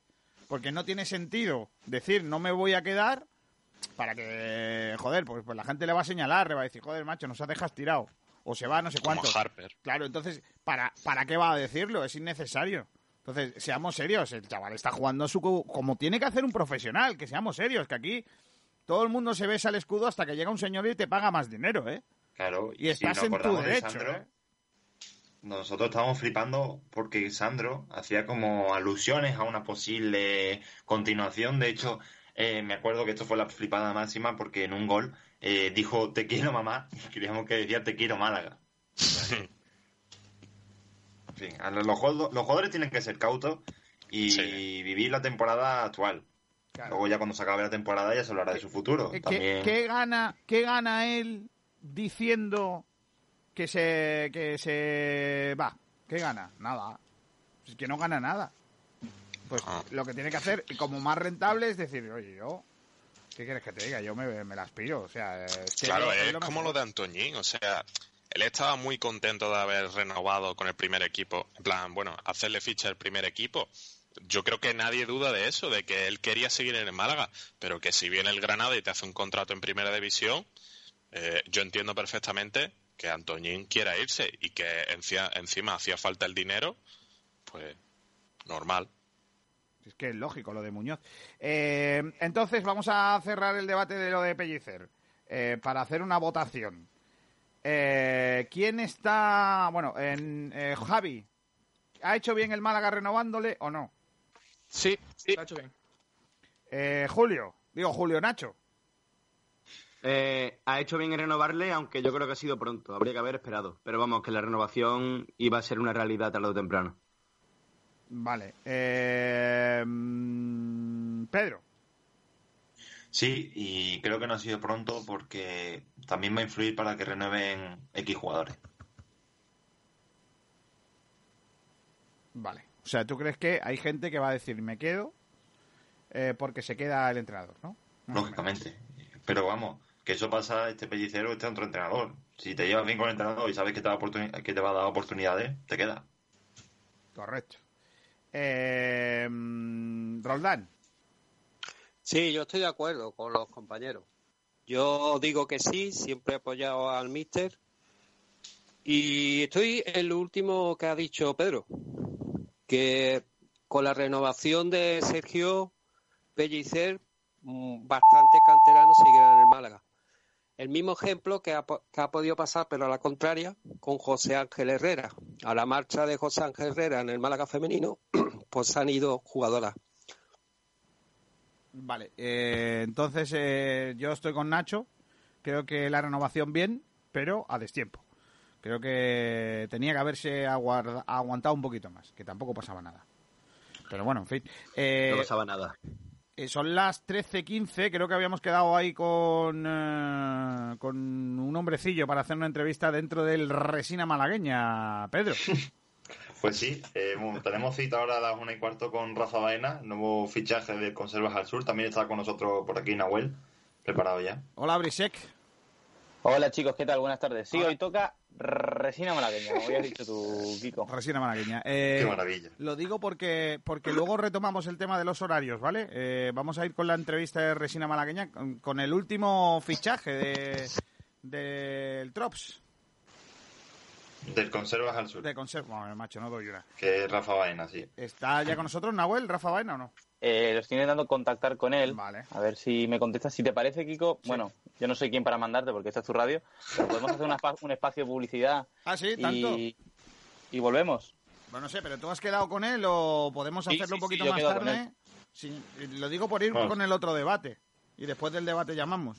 ¿Te parece? Si no, Vale. Venga, si no pues- Kiko, si quieres te doy información del jugador y ya está. Yo creo que ya sé quién es. Ah, venga, dime, dime futbolista fantasma. Ah, de jugador fantasma. Yo lo decía por el de balonmano, pero No, bueno, no, no, vale. no, dime, dime, dime futbolista fantasma, Pedro. Dame pista. Buena esa. Pues, bueno, eh, voy a decir más pistillas. He puesto una más en redes, que es que ha jugado con su primo en un juego, en un equipo, en un equipo español. O sea, ha coincidido con su primo en España. Pues ya me pilla. Un grande, el primo. ¿Quién es, Y quién es más bueno, también- él o el primo? ¿Cómo? ¿Quién es más bueno, él o el primo? Yo sé quién es. Solo lo de- dejáis. No lo voy a decir, pero sé quién es. Yo Jugador creo de que club. sé quién es. Jugador de club es el primo. Jugador que ha aportado un poquito más al fútbol es Charles, eh, el jugador. ¡Ah, ya lo has dicho! Madre mía, la que ha liado, un pollito. Buena esa. Pero bueno. ¿Qué pasa? Ay, pero ¿por qué? pasa? Buena, Pedro. ¿Se me ha cortado el micro? No. ¿Qué le has dicho? Has dicho el nombre. Ya está Rafa Baenar. Ya tenemos a, a Rafa, Kiko. Bueno, pues vamos a hablar del flamante nuevo fichaje del Conservas al Sur, eh, Rafa Baena, que ha llegado en el momento justo en el que Pedro, Blan- eh, Pedro Jiménez se ha cargado la sección del futbolista fantasma. Pedro, no pasa nada, ¿eh? Te lo perdonamos sin problema, ¿eh? Nadie ha escuchado que has dicho Charles. O sea, sin problema. Nadie lo oído. Solo tú. En fin, eh, vamos a hablar del nuevo fichaje eh, eh, que está ya con nosotros. Hola, Rafa, ¿qué tal? Muy buenas. Hola, buenas tardes, ¿qué tal? Eh, te, te he contado lo que había pasado para que no te asustes de repente y digas, estos locos que están hablando. Es que, que- que- que Pedro ha liado una pardísima. Bueno, ¿estás contento con, eh, con tu fichaje, tu incorporación al conjunto malagueño, al Conservas al Sur? Sí, claro, estamos muy contentos, tanto yo como mi familia, de volver a casa, de poder jugar en un club con estas aspiraciones, de bueno, vivir otra nueva etapa, de- después de tanto tiempo fuera, es siempre bonito. Y, y bien, motivado porque tenemos un buen reto por delante. eh, y bueno, y todo lo que rodea, pues socialmente, familiarmente, volver a casa después de tanto tiempo. Eh, es una vuelta para, para seguir creciendo, eh, para, para estar en el sitio donde quieres estar, para estar a gusto con tu, con tu familia o, las aspiraciones deportivas también están encima de la mesa. Esto ha sido una suma de muchas cosas, no, no me puedo decantar por ninguna concretamente. Eh, reúne muchas cosas volver a Antequera. El proyecto deportivamente es motivante porque no es jugar por jugar, no es jugar en un equipo que vas a estar en la mitad de la tabla. Es un objetivo real, alcanzable. Eh, por supuesto, no quiere decir que se pueda conseguir porque me hayan fichado a mí. Eh, habrá que trabajar mucho durante todo el año. Ellos ya tienen una buena base del año anterior.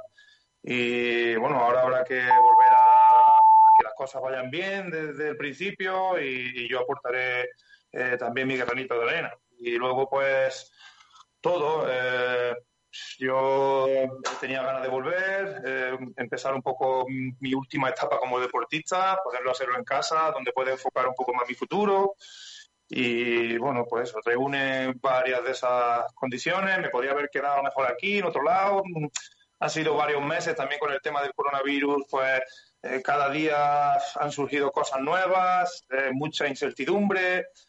Y bueno, hemos decidido al final que, que volvemos a casa, que es una buena oportunidad para todos y el objetivo es bonito y nada, pues adelante, a por él. Bueno, Nahuel y, y Pedro, ahí tenéis a nuestro invitado hoy. Ah, las preguntas difíciles, las mías son las fáciles. Rafa, eh, habías mencionado antes que esta es tu última, como que quieres eh, terminar aquí. O sea, ¿esta ya es tu última etapa antes de un retiro o, vas a prolongarlo algún Bueno, no, no, ya, no, no lo sé, no lo sé. Eh, no, yo estoy bien físicamente, eh, estoy con fuerza, gracias a Dios no he tenido ningún- nunca un problema físico grave.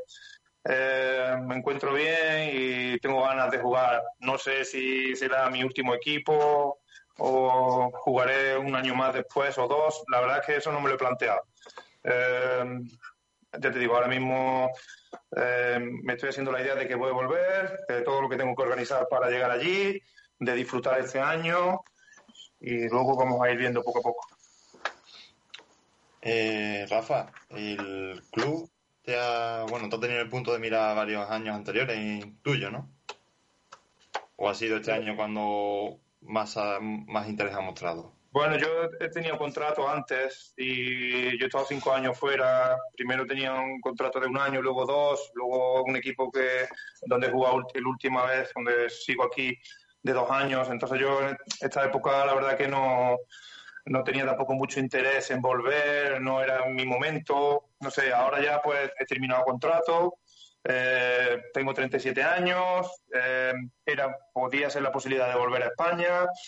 Eh, entonces ha sido los últimos meses, últimos días cuando más eh, exactamente eso, no, no, no, anteriormente no estaba en mi cabeza volver. O sea, siempre lo he tenido presente porque yo soy, a- eh, vivo a 20 minutos, 30 minutos de, de Antequera, entonces yo siempre lo he seguido y tanto Antequera como Puente Genil como otro equipo andaluz.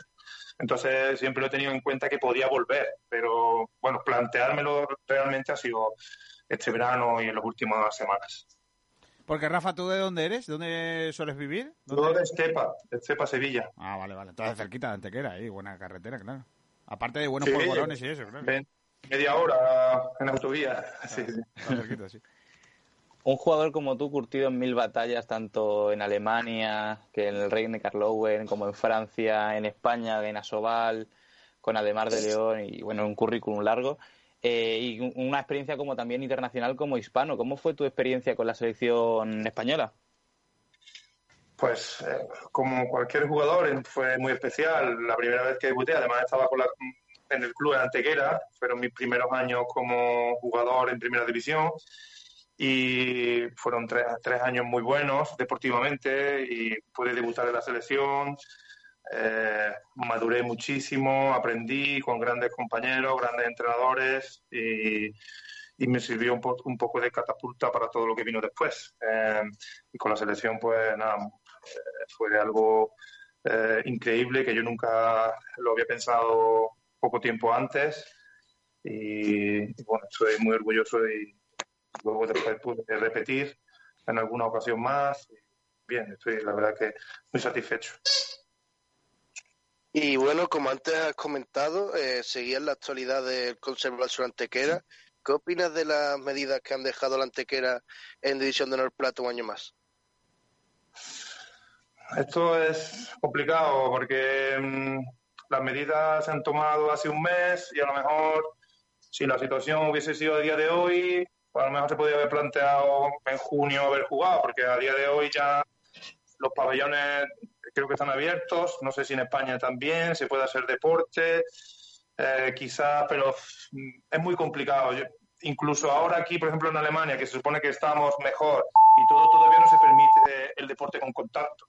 Está jugando el fútbol, pero bueno, el fútbol es otro mundo, ¿no? Eh, los demás deportes no, los demás deportes eh, se puede hacer entrenamiento individual y estamos ya en junio.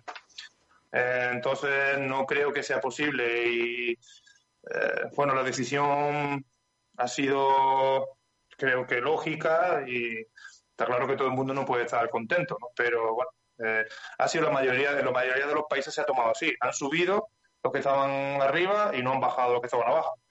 En muchos de los países ha sido así, así que creo que bueno, en este caso Antequera quería jugar la fase de ascenso, estaba se habían merecido por méritos deportivos jugar esa fase, pero bueno, no se ha podido celebrar. Así que bueno, pues es lo que hay, hay que asumirlo y nada más. Eh, has dicho que se están haciendo las cosas bien en Conservas al Sur y que vuelven a funcionar. ¿Qué ha cambiado en el club? Bueno, el club desde que yo me fui eh, ha cambiado, es otro club, totalmente diferente, otros dirigentes. eh, eh, creo que se hacen las cosas desde hace unos años bien en cuanto a planificación, a cumplir con el presupuesto. eh, la ayuda social o la masa social del club está aumentando, cada vez tiene más niños, ahora tienen más de 300 niños en la cantera. Eh, creo que hace unos años, no solo en Antequera, sino en muchos clubes, pues se hacían las cosas desde el tejado, en vez de abajo, desde los cimientos. Y creo que tiene los pies en la tierra, que tiene la mayoría de los jugadores son de, la, de Antequera o de cerca. Eh, es una, una ciudad que, que tiene potencial todavía para crecer, porque instalaciones deportivas, eh, empresas, apoyo social, eh, históricamente la gente en Antequera apoya el balonmano, o sea que yo creo que con poco que se hagan las cosas bien, pues el club debe volver a la primera categoría y, y creo que es su lugar. Durante este confinamiento has entrenado en casa y, y has hecho pues ejercicios que te han mandado o Sí, eh, nosotros desde fue el último partido el día 6-7 de marzo, creo. Eso fue un jueves. Eh, después tuvimos que entrenar un día eh, fuerza, nos fuimos al gimnasio y ese día allí nos reunieron y nos dijeron que ya no había, que el fin de semana era libre, que estaba planificado que era libre, y luego ya a partir del lunes no, no íbamos a entrenar más eh, de forma colectiva. Así que eh, ya a partir de ese lunes nos dijeron que nos iban a mandar un trabajo físico individual, lo hemos hecho en casa, como hemos podido, cada uno con sus medios. Y bueno, aquí no se ha prohibido salir fuera. ¿eh? Hemos quedado confinados, pero yo he podido salir cada día a correr fuera de casa. Entonces, bueno, yo estaba viendo lo que pasaba en España, que habían prohibido salir y demás. Yo estaba esperando que, aquí también pasara eso. Entonces, pues, incluso con más ganas, eh, quería aprovechar ese tiempo que estaba fuera. Entonces, yo he estado más o menos entrenando cada día y, bueno, intentar mantener la forma dentro de lo que cabe. Claro, no hemos podido, con balón y esto no hemos, no hemos podido, hemos estado intentando hacer otro tipo de ejercicio. Pero bueno, a ver, hay que tenerlo en cuenta también, porque son muchos meses y ahora cuando reiniciemos, pues habrá que ir precavido el tema de hombro eh, y posibles lesiones que puedan aparecer. ¿Calificarías al Conservas al Sur Antequera como favorito para el ascenso? ¿Y cuáles son tus objetivos en el club? Pues favorito para el ascenso creo que es demasiado decir. Eh, yo creo que es favorito para luchar por el ascenso. Entonces, luego habrá que ver qué equipos hay, cómo están los equipos, el momento de cada uno y el año cómo se dé. Yo, no- favorito para el ascenso es muy singular, demasiado específico. Creo que sí, que podemos tener un equipo para estar ahí, debemos estar ahí luchando y luego ya habrá pequeñas consecuencias, pequeñas circunstancias que estarán de nuestro lado o no. Eh, entonces, pues está claro que el, el equipo estaba arriba el año pasado. Si las cosas se mantienen más o menos, pues lógicamente tenemos que estar arriba. Y luego vamos a ver si nos acompaña un poco todo y podemos ¿Creéis que la afición al balonmano en Málaga está en auge o, va cambiando un poco? Por los últimos años, con el club que se generó, el Trops de Málaga, se ha creado mucha expectativa. aunque bueno, este frenazo ahora de la economía en general por la pandemia, pues está claro que todos los equipos van a dar un paso atrás. Pero auge socialmente, sí, yo creo que hay más eh, fichas federativas en los clubes, que eso es al final lo que importa, que los niños cada vez juegan más a balonmano. Mm, están creciendo los clubes en la base, están consiguiendo éxitos y, creo que, que tanto en Málaga como en Antequera, pues también a nivel femenino, a nivel femenino tiene un gran club que es referente eh, y creo que sí que en Málaga concretamente el balonmano en los últimos años ha crecido. Oye, Rafa, quiero. Nosotros siempre tenemos aquí en la radio una pregunta. Eh, no sé quién se la va a hacer hoy. ¿Quién, ¿Quién es el que se va a lanzar a la pregunta que le hacemos a todos los invitados? ¿Quién es hoy? Antes de, antes de, de ese tema. Ah, sí, sí, Kiko, Nahuel. Sí. Antes de ese tema, Kiko, voy a hacerle, dar, bueno, presentar a, a otro compañero, compañero suyo, que va a se va a animar a hacer una pregunta. Es el mismísimo Chippy. Seguro lo, lo, lo tienes en mente ahora mismo. Así que te dejo el audio a ver qué, qué dice. Lo primero sería preguntarle que después de tantos años en Alemania, ¿cómo, cómo espera su, su regreso a, a España y sobre todo a una división de honor plata que, que hace tiempo en la que no juega?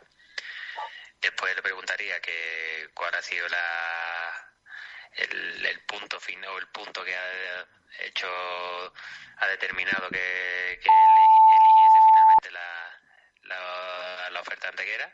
Y por último eh, así como comentario eh, si es consciente de que por supuesto a nivel de balonmano la gente espera mucho de él pero para los partidos de fútbol de los entrenamientos de la semana el equipo de los veteranos lo espera con los brazos abiertos cómo, cómo ha mejorado su nivel de fútbol en los últimos años bueno sí un saludo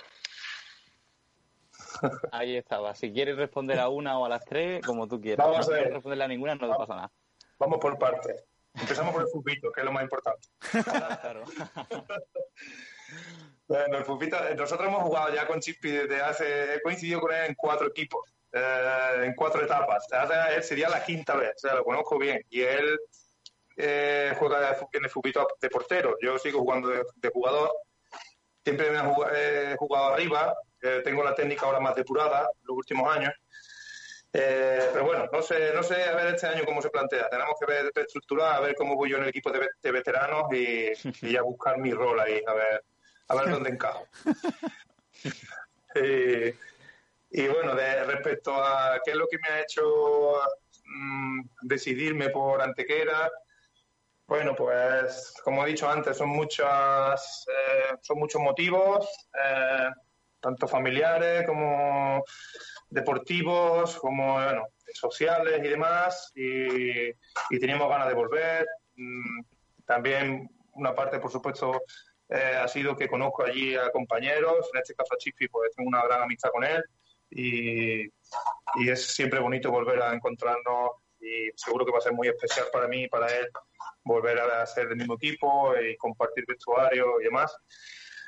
Y respecto a, qué espero de la categoría, eh, es verdad que no, no he seguido mucho eh, y tengo que, que aprender rápido, eh, conocer a los equipos. eh, bueno, pues yo siempre estoy abierto a aprender, a, eh, es la filosofía de un deportista, ¿no? Tener retos por delante y un reto será pues amoldarse a- al nivel de la división de honor B, a intentar rendir a un buen nivel y, y aportar al equipo lo máximo posible.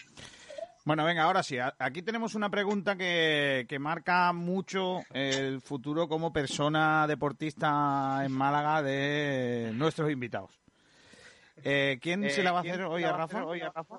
Me toca a mí, Kiko. Vale, Nahuel. Vale, Eh, Nahuel. es que Eh, tú, es que cuando tú tú- termines esa, yo le voy a hacer otra, ¿vale? Eh, pero tú, tú le preguntas. Venga, pregúntale. Vale, vale. Cuidado, Rafa, con lo que contestes. ¿eh? La, pregun- la pregunta del millón es: ¿Usted le pone pescado? Uy, le pone pescado. ¿Le pone limón al pescadito frito? Yo sí, siempre. ¡No! ¿Pero por qué? O sea, es absolutamente del todo innecesario. Eh, Es verdad, pero bueno, eh, mi mujer tiene la costumbre de normalmente, tampoco el 100% de las veces, pero de poner, acompañar el pescado frito con limón y yo si lo tengo a mano se lo pongo. sí. Me gusta el sabor. Pues nada, a la lista, a la lista negra. Rafa a la lista negra.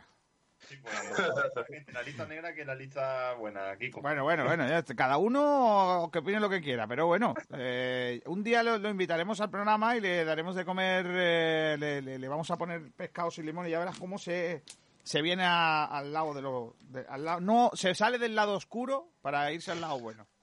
Y la otra, par- la otra pregunta ya es mía, de mi cosecha, eh, es que creo que tampoco nos vamos a poner de acuerdo. ¿De dónde son mejores los mantecaos? ¿De, de Estepa o de Antequera? Eh, hombre, claramente eh, Estepa, pero creo que la Antequera también eh, tiene mucha tradición, son muy buenos y en Estepa hay eh, más de 20, 30 fábricas eh, y estamos a 30 kilómetros, 40 kilómetros de distancia. O sea, mucha diferencia no puede haber de cómo estén en uno en otro. Así que Ha sido políticamente muy correcto, Rafa, ¿eh? Te lo digo en Sí, serio. bueno, es la verdad, es lo que pienso. Eh, aunque la cuna del mantecado, por excelencia, es Estepa y, y supongo que, que deben ser mejores. Tampoco soy ningún experto.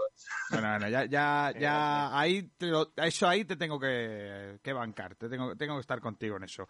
Aunque también te digo, ¿eh? que en Antequera he comido yo unos mantecados, ahí hay unos sitios fantásticos y que no le hago ascos, ¿eh? a- ni a los de Estepa ni a los de, ni a los de Antequera. Dentro de lo bueno, estamos hablando, dentro de lo bueno son los Claro. eh, tú en Alemania ni una cosa ni otra, ¿no? O sea, ni pescadito frito ni, ni mantecado, ¿no? Aquí somos más de salchichas. Bueno, pues un abrazo muy fuerte, Rafa. Te esperamos aquí con los brazos abiertos. A ver si dentro de poco ya estamos hablando de balonmano y, y con total normalidad. Y, y que, y que, bueno, ojalá que sea un éxito tu fichaje y tu llegada de nuevo, tu vuelta Antequera, ¿vale? Muy bien, encantado de estar con vosotros. Un abrazo muy fuerte. Un abrazo. Hasta luego. Un placer. Bueno, pues ahí tenías a un crack ¿eh? Eh, de todo eso. De repente ha aparecido Alberto Fernández como el que no quiere la cosa en la resina malagueña. Al final jugador fantasma ha sido Alberto y no Charles. Efectivamente. Madre mía, la que ha liado. me he colado. La que ha liado. De- yo creo que eh, esta semana eh, voy a nombrar a Alberto Fernández el, el, el, vamos a decirle, el capitán de la nave del pescado con limón o sin limón. O sea, vas a ir tú llevando la lista de quienes dicen una cosa y, o quienes dicen otra. ¿Vale? Uh, Para que a partir de ahora ya tengamos un poco eh, la lista de los buenos y los malos. ¿Estás seguro, Kiko? Aunque Lombán no, mm, decía que, que sabía quién eran los buenos, pero luego se dio cuenta que no, que los buenos eran los otros. Pero bueno, un criterio. claro que Pero sí. Kiko, te digo que estás seguro que quieres hacer la lista. Es Sí. que vas a darte cuenta Pero- que va a haber más gente que le echa limón al pescado que. Pero eso no, que- eso, eso lo único que querrá decir es que hay más, eh, hay menos gente que son buena gente que mala en el mundo. Y Kiko, que le eche tomate rallado. ¿y qué No, esa, esa ya directamente por la parte de atrás de la lista, la lista ya... Pues de- Silvia, ¿no? Esa en el limbo, en el limbo está el cielo, el infierno y el limbo, pues esa se va al limbo. No, Eh, esa fue Sara, Pedro. Correcto. Ah, Sara Bravo. Sara Bravo dijo que le... Pero no era ella, era su abuela la que le ponía tomate rallado. Sí, pero ella Claro. se lo comía, hombre. Hombre, claro, joder, la abuela- tu abuela, tu abuela te pone boquerones con tomate rallado y ¿qué le vas a hacer? ¿Un feo a tu abuela? No, eso, eso está feo, hombre. A la abuela no se le puede hacer eso. Que además, como cocina una abuela, ya te digo yo, que que se quiten Dari García, José Carlos García, todo eso se pueden ir a la venta, mientras que donde se ponga la cocina una abuela, y ellos te lo van a decir también. O sea, cuando tú le preguntas a José Carlos García, que es amigo mío, te digo, José Carlos, ¿quién cocina mejor, tu abuela o tú? Y ya te digo yo que José Carlos dice que su abuela. Es que todas las abuelas cocinan mejor que los nietos. Y cuando ese señor sea, sea abuelo, Pues él conocerá mejor que su abuela. Claro, cuando, cuando, no vale. cuando Dani García sea abuelo, pues imagínate tú los platos, No, cómo les va a tiene que ser abuela, abuelo no vale. Ah, bueno. Tiene que ser abuela. Oye, vamos a ir eh, el debate de las horas. Eh, no sé si despedir a Nahuel y a Alberto Fernández. Adiós, hasta la próxima. Hasta la próxima, Kiko. Hasta, luego, chicos. Alberto, Kiko. que ya sabes eh, que tienes ese trabajo, apúntatelos por ahí. Apunta ya a- Rafa ha dicho oh, eh, sin limón. con limón. Ay, casi cuela. Eh, horarios. ¿Quién me dice las cositas de los horarios de los partidos? Porque el Málaga ya sabe dos horarios de partidos para este eh, retorno de, de la competición. El Málaga va a jugar, saben, el viernes siete y media de la tarde, viernes 12, frente al Huesca en casa. Eh, y el día 15, eh, lunes, en Tenerife, nueve y media de la noche, hora peninsular, eh, ocho y media de la tarde en hora canaria. Eh, ¿Qué os parecen los horarios que ha puesto Javier Tebas? Mal. Mal sobre todo porque, bueno, ya lo hemos visto con el show de las temperaturas, al final sí que han rectificado y la han cambiado, pero en un principio habían puesto que en Málaga eh, a las siete y media, en un 15 de junio, bueno, en este caso un 12, había nada más y nada menos que 14 grados. O sea, eso ya fue el show. Después ya sí que lo han rectificado, pero aún así ahora la temperatura que ponen creo que es 25 y estaban hablando de que van a intentar que no se supere esa temperatura. Pues ya lo han hecho. No sé por qué han puesto el parte a las siete y media pudiéndolo poner a las nueve y media, que ya es de noche y la temperatura baja, baja un poquito más.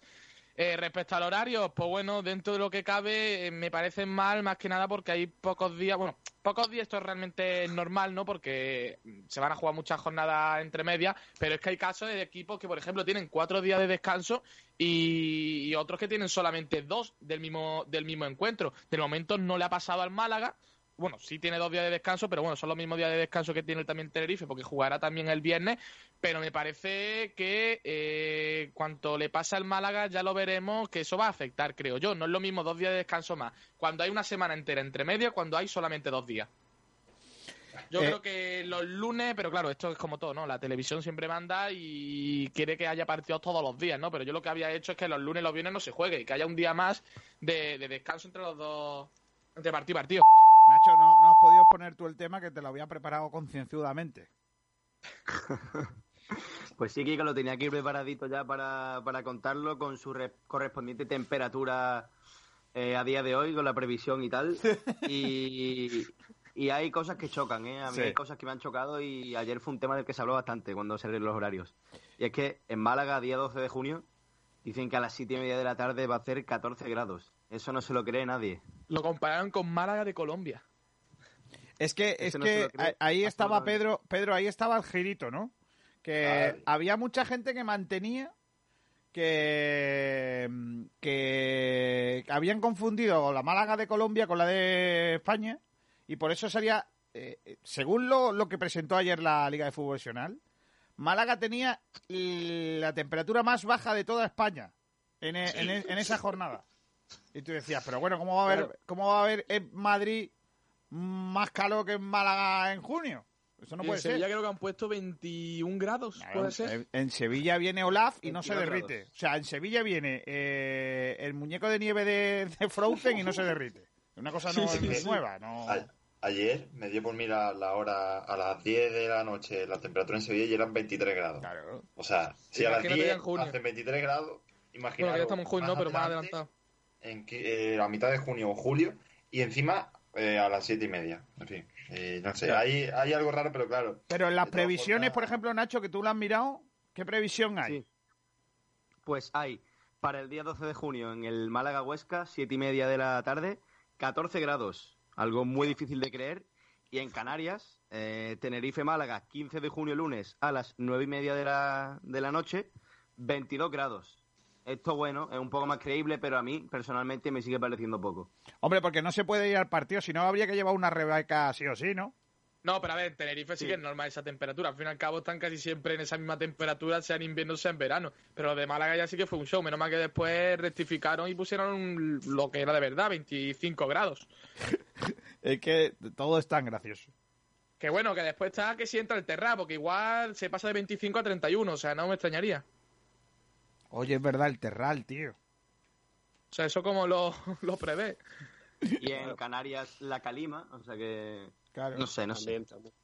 Eh, aquí, aquí deberíamos partir de la base de que el Málaga debería jugar todos los partidos, al menos en casa, a partir de las nueve y media. Yo- Así que ya, el partido a las siete y media me parece un show. Yo también lo creo. Yo creo que las temperaturas, tanto en Canarias como en Málaga, son similares. Por tanto, si el Tenerife, si el Tenerife Club Deportivo Tenerife tiene que jugar a las nueve y media, hora peninsular, pues Málaga debe jugar todos los partidos de Rosalera a la misma hora. También hay que comentar lo que ha dicho Javi, ¿no? Que son pocos días de descanso, ¿no? Del viernes al lunes, pero es que se añade aún más que el Málaga eh, tiene que desplazarse un desplazamiento largo en avión como es Canarias, ¿no? A Tenerife, a las Islas Canarias. También otro otro apunte que se dijo que en Málaga la mayoría de todos los partidos iba a ser nocturno, es decir, al- a las nueve y media o a las diez de la noche. Pero fíjate por dónde el primer partido de la Rosaleda a las Hombre, de todas media. maneras, Cuando- hay que Cuando decir... también, tú fíjate, cuando también, compañero, el- los partidos a las siete y media eran para los equipos del norte, es De decir, cornisa gallego, vasco. Sí, sí, y de después, la después ve al Oviedo que juega a las nueve y media. Pues tú fíjate, se, se han cambiado las tornas. Cuando el sur, que es Málaga, tiene que jugar a las nueve y media, sin embargo Oviedo, que tiene que jugar a las siete y media, juega a las nueve y media. ¿no? No, pero que no entiendo. ahí no habéis entendido vosotros que igual, igual que la temperatura la han cogido la de Málaga de Colombia, a lo mejor el Málaga de Colombia está en la, con- la cornisa cantábrica colombiana. Entonces, claro, Claro, eh, es que no ha vuelto influye. el mapa al revés. Han puesto, han puesto el mapa distinto, claro. Eso no, no lo contáis. bueno, hay que hablar de que la Málaga colombiana está en, el, en la región de Cantabria. Claro, por Claro, eso, por eso claro, te digo. por eso te No, digo. En el paralelo, ¿no? En, la- Claro, en o sea, el paralelo. Eh, han cogido la Cantabria, la Cantabria colombiana y han dicho, escúchame, que la Málaga está en Cantabria, entonces allí hay una temperatura que está- ya, hombre, está claro. Ya Pero todo, es que, todo si tiene su fijáis, sentido. Si os fijáis, respecto al horario, han ido como suavizando sus decisiones porque al principio se hablaba de que se iban a jugar los partidos a las 11, 12 de la noche por el tema del calor. Luego salieron los horarios de que siete y media, 5 y tal para los del norte y los horarios de la noche por el tema del calor para Hombre, los del sur. también No, es verdad, Nacho, también es verdad, Nacho, que está haciendo, este año está haciendo menos calor. Sí, pero bueno, acabamos de entrar en junio Bueno, todavía, aún quedan Eh, 11 jornadas en exacto, espérate a mediados a mediados de junio que cuando empieza la liga. Bueno, porque todavía en Yo Málaga que- no, que no esa- ataca mucho con el Terra. Verás tú cuando venga el Terra aquí en Málaga. Bueno, claro. También, eso es otra. A mí hay una cosa Yo que tampoco, que... también, Antonio, perdona, eh, hay otra cosa que a mí me habla, preocupa. habla. Hay otra cosa que me preocupa del reparto de los horarios, que es que la dinámica peligrosa es la que ha entrado el Málaga. A ver si me explico. Eh, el Málaga va a jugar viernes, lunes, y como tienen que mantener esa dinámica de distancia entre un partido y otro, me da a mí que vamos a jugar viernes, lunes muchas veces. O sea, lo de jugar un fin de semana, iros quitando lo de la cabeza, ¿eh? Esa es otra, esa es otra. La poca distancia entre partido y partido, que eso no nos sorprende, sabíamos que iba a ser así, pero el Málaga otra vez perjudicado y por no poder jugar en los fines de semana, ni sábado ni domingo. Y aparte, el problema real es lo que comentaba antes, cuando se den los casos que se van a dar seguro, tanto a favor del Málaga como en contra del Málaga, que es cuando vaya a jugar contra un equipo que haya descansado dos días más o vaya a jugar con la ventaja de dos, días más de descanso. Y a eso, quiera súmale, Javi, se va a notar. súmale la limitación de plantilla que tiene el Málaga. Ah, exacto. Porque si dijese que siempre son dos o tres días de descanso para los dos equipos que van a jugar, pues mira, pero es que ya se ha visto el caso. Es curioso porque le, ha pasado al Madrid en contra, ¿no? Que va a jugar contra el Valencia, si no me equivoco, y el Valencia tiene dos días de descanso. Pero, por ejemplo, en estas dos primeras jornadas, chicos, en estas dos primeras jornadas, el Málaga y el Tenerife juegan el mismo día, ¿eh? Viernes y ya, sábado. ya, ya, por eso te estoy diciendo el caso. O sea, sábado, Ah, viernes. pero se va a dar, seguro. Claro que se va a dar. Y, y lo otro y lo otro que iba a comentar, que, que también me llama la atención, es eh, que mm, equipos que, eh, que, que, bueno, que tienen peores horarios que los del Málaga y que ya no me gustan. O sea, a mí el horario de el sábado a la una de la tarde, a mí me parece es una mentira. Y el domingo, una de la tarde, a mí me parece que esos horarios son lamentables, tío. No, no lo entiendo. ¿Por qué? No entiendo por qué el domingo hay un partido a la una y luego no se juega hasta las siete y media de la tarde. Y el Claro, sábado, en hombre. cambio, se juega a la una y luego se juega a las cinco. ¿Qué pasa? ¿Que el sábado el sábado hay menos calor? ¿O cómo es esto? Los domingos No, hace, más esto- hace más sol. Esto es lo de siempre. Esto es como lo de Altani también. Aquí no. a Tebas lo que único que le importa es el dinero, le importa Vamos la a ver, ¿por qué nos quejamos? ¿Por qué nos quejamos del dinero? ¿Qué más da? Pero si ahora estamos perdiendo dinero supuestamente con la liga, ha empezado en teoría la liga para recuperar el dinero y ahora vamos a criticar que el hecho de que vuelva a la liga lo estén haciendo mal. No, coño, perdón. Yo eh, no te bueno, Yo- pero si, yo, si vuelve por el dinero, ¿por qué vamos a criticar ahora que se juega a tal hora por el dinero? Leche, si se juega por el dinero, que se juega a la hora que se va a conseguir dinero, ¿no? Digo yo, ya que estamos. Sí, pero no. en, en ese punto estoy de acuerdo contigo. tú date cuenta que ya nos metemos a mediados de junio. De mediados de junio a finales de julio, al 30 de julio que termina la liga. Tú imagínate un partido a la una y termina el partido alrededor de las 3 del mediodía. Eso va a ser infernal. Yo creo que lo más lógico hubiera sido ponerlo a las 12 de la mañana. Y otra cosa más sobre el, el- el horario del Málaga-Huesca, dándole vuelta, yo creo que el único motivo que veo es porque es televisado por Movistar y es a las siete y media. Yo Bueno, creo que aquí- hay una cosa- que la han puesto a las siete y media. Aquí hay una cosa que lógicamente quita un margen de polémica, que es, hay que ver que me ponen los partidos en casa a una hora en la que yo no puedo ir. Por ejemplo, eh, lunes siete y media de la tarde o martes siete y media de la tarde. Es que, por ejemplo, el día 16 se juega un Villarreal Mallorca a las siete y media de la tarde y un Getafe español. Eh, la gente que está trabajando a las siete y media de la tarde, que hay muchos españoles que a las siete y media de la tarde están trabajando, no pueden ver el partido. Antes es, he sacado un abono y no puedo ver el partido. Ahora es que no lo voy a poder ver por la tele, ¿no? Que no deja de ser una jodienda. Ponga usted los partidos de fútbol en medio del fin de la semana a una hora en la que todo el mundo pueda verlo. Póngalo usted nueve menos cuarto o nueve de la noche eh, y luego a las once ponga el siguiente. Pero no me haga Yo esta putada. cosa, Kiko. Yo te digo una cosa, esto no perjudica a las televisiones porque va a haber menos público. Claro que va a haber menos no, porque al público. fin y al cabo lo vende de fuera de España. Eso es lo que, se va, a- lo que va a salvar. También Sí. es verdad. sí. No sé, pero, Sí, pero, totalmente pero cierto. es que es una triste guasa que no se piense en el aficionado español. Es que, es que eso, mm, a- con todo lo que diga Pedro, que no hay que quejarse porque al, al- al menos vamos a ver fútbol, no sé qué, no sé cuánto, eh, yo te digo que, que se pueden hacer las cosas de otra forma. Lo que pasa que, que Tebas no lo hace. Pero, y, y lo que no se puede hacer es siempre estar diciendo lo mismo. Bueno, ¿qué le vamos a hacer? No, no, mi- mire usted, ya está bien. Y, y lo que hace el fútbol español es mirar para otro lado porque lo que le interesa es el dinero, pero no a Tebas. A, a todos. ¿Sabes? A todos le interesa el dinero. Y se ha olvidado de esto. Y cuando al Málaga le toque un partido eh, en un horario jodido, pues entonces los Pedros de la vida que dicen que primero está el no sé qué y que ya no nos podemos quejar, pues vendrán Digo eso, diciendo, ¿eh? hay que ver que el partido no puedo verlo. Que yo sepa, yo no he dicho eso. Yo he dicho que ahora la liga ha vuelto por el dinero. Ya está. Y si ahora se pone X horario para beneficiar el aspecto económico, pues no lo veo por qué se va a criticar. Hombre, los futbolistas también juegan, ¿sabes? ¿Por Sí, qué van a dar vale. a la- una tarde de insolaciones? Pero yo he dicho también respetando la salud antes. No voy a repetir ahora todas las palabras que he dicho. No, no, no, no, no, por favor. No, no, ya. Bueno, eh, vamos a ir, te- tenemos que ir al baloncesto, ¿eh? que luego nos quedamos sin tiempo. Es que es verdad que hoy venía el lunes un poquito cargadillo. Eh, Javi, ¿me puedes contar algo del entrenamiento del Málaga o algo que ha habido o no? De momento creo que no hay información, si no te lo saco ahora en un momentito. Mientras que yo busco a Tomás Medina y a Ainhoa Morano para que nos hablen de todo eso. Eh, mm, eh, no tenemos mucho tiempo, pero hoy además teníamos que recordar la figura de, de Bene, eh, que nos ha dejado este fin de semana después de una enfermedad.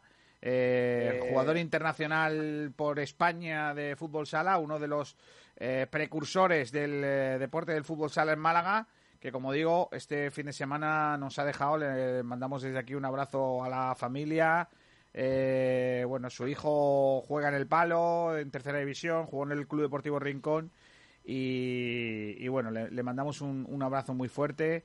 Eh, y bueno, se nos va un, un buen jugador de fútbol sala, un gran jugador de fútbol sala malagueño, histórico y una muy buena persona eh, a la que yo tuve la oportunidad de conocer. Antonio, tú también, ¿no? Sí, como tú bien has dicho, muy buena persona y gran jugador, porque fue internacional absoluto por España.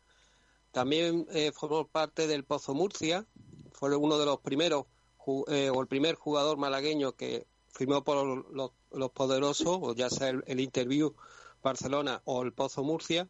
Firmó en el 92-93, solo una temporada estuvo con el equipo murciano y fue semifinalista de la Copa de España y también jugó en dos importantes equipos malagueños como Inmo- Inmobiliaria Castillo y Solidaridad Ciudad de Málaga. Un gran jugador y sin duda una anécdota de él, y ya dejo paso a los compañeros de baloncesto.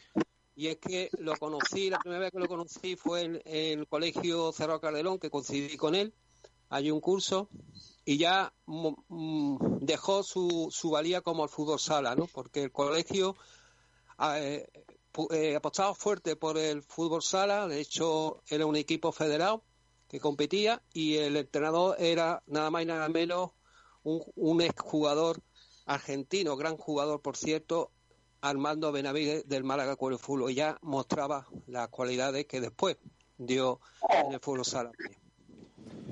Bueno, pues con esa semblanza, semblanza de, de Bene lo dejamos. Eh, vamos con el baloncesto. Adiós, Antonio Roldán. perdona, perdona, que tengo aquí la información del Málaga, que te la cuento en un momentito y acabamos, si Venga, quieres. venga, venga, venga. Eh, nada, que el Málaga, pues que ha entrenado por primera vez de forma colectiva, ya ha empezado esa fase donde todos los equipos de tanto primera como segunda división pueden entrenar al completo sin tener que hacer grupos y demás. Eh, el entrenamiento ha comenzado con una charla de Pellicer, una charla bastante extensa a todos sus jugadores y bueno, eh, aquí recalcan que algunos compañeros aún no se habían visto en todo este tiempo, no es la primera vez que se ven porque siempre han estado separados por grupos y bueno, también destacan que se llevaron tanto el cuerpo técnico entero, o sea, el entrenador y su cuerpo técnico, una celebración con un pasillito, ¿no? De, de colleja por esa renovación.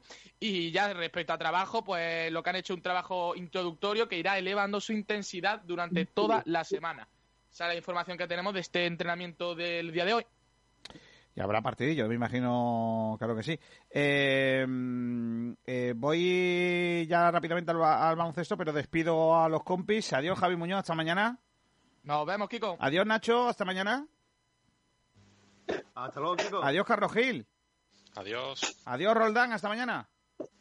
Hasta luego, Kiko. Ainhoa Morano, baloncesto, cuéntame cositas. Ah, Tomás Medina, ¿qué tal? Buenas tardes. Primero, primero, Tomás, que hoy viste como debe. Gran camiseta del Málaga. Ya es la última vez que me la pongo, porque cada vez que me la pongo me dejáis menos tiempo para hablar. A partir de, de mañana me pongo la del Unicaja y la, me la tatúo. Vale, eh, venga, Ainhoa. Si Bueno, total, pues, si ¿para te qué vamos a hablar de Unicaja si Unicaja solo quiere hablar en los medios que ellos quieren hablar? Claro, pero bueno, nosotros vamos a comentar las últimas palabras del presidente Eduardo García sobre el tema de los abonos. Salió eh, una entrevista hace poco en La Opinión y dijo que estaban estudiando la fórmula de compensación para los abonados y que dentro de una semana, 10 días, eh, el club comunicaría a, su- a sus abonados pues cuál es la decisión que toma en cuanto a este tema tan polémico. No sé, Toma, qué te han parecido las palabras del presidente y qué, qué espera dentro de 10 días. Pues no sé, lo mi- demora 10 días la patucha que vaya a soltar. O sea, yo ahí no le espero ni más ni menos que eso, sinceramente. Eh, yo veo una chorra que lo que vaya a decir, lo mismo lo puede decir hoy, que dentro de 10 días, que dentro de una semana, que en septiembre, cuando quieran vender otra vez los abonos. Yo creo que hay, hay una cosa que tiene que tener muy clara el presidente y es que ya los abonados hemos tomado nuestras decisiones y una de esas decisiones es precisamente la de dejar ya el abono. Vamos a verlo por televisión más tranquilito en nuestra casa y punto pelota, lo que no vamos a estar pagando por un por algo que no nos dan. Es como si tú pagas por, por ver una película de estreno y cuando van te ponen la, la pantalla en blanco o simplemente no te dejan entrar aunque tengas la entrada. Me parece una, una chorra pagar por algo que, que no vas a ver.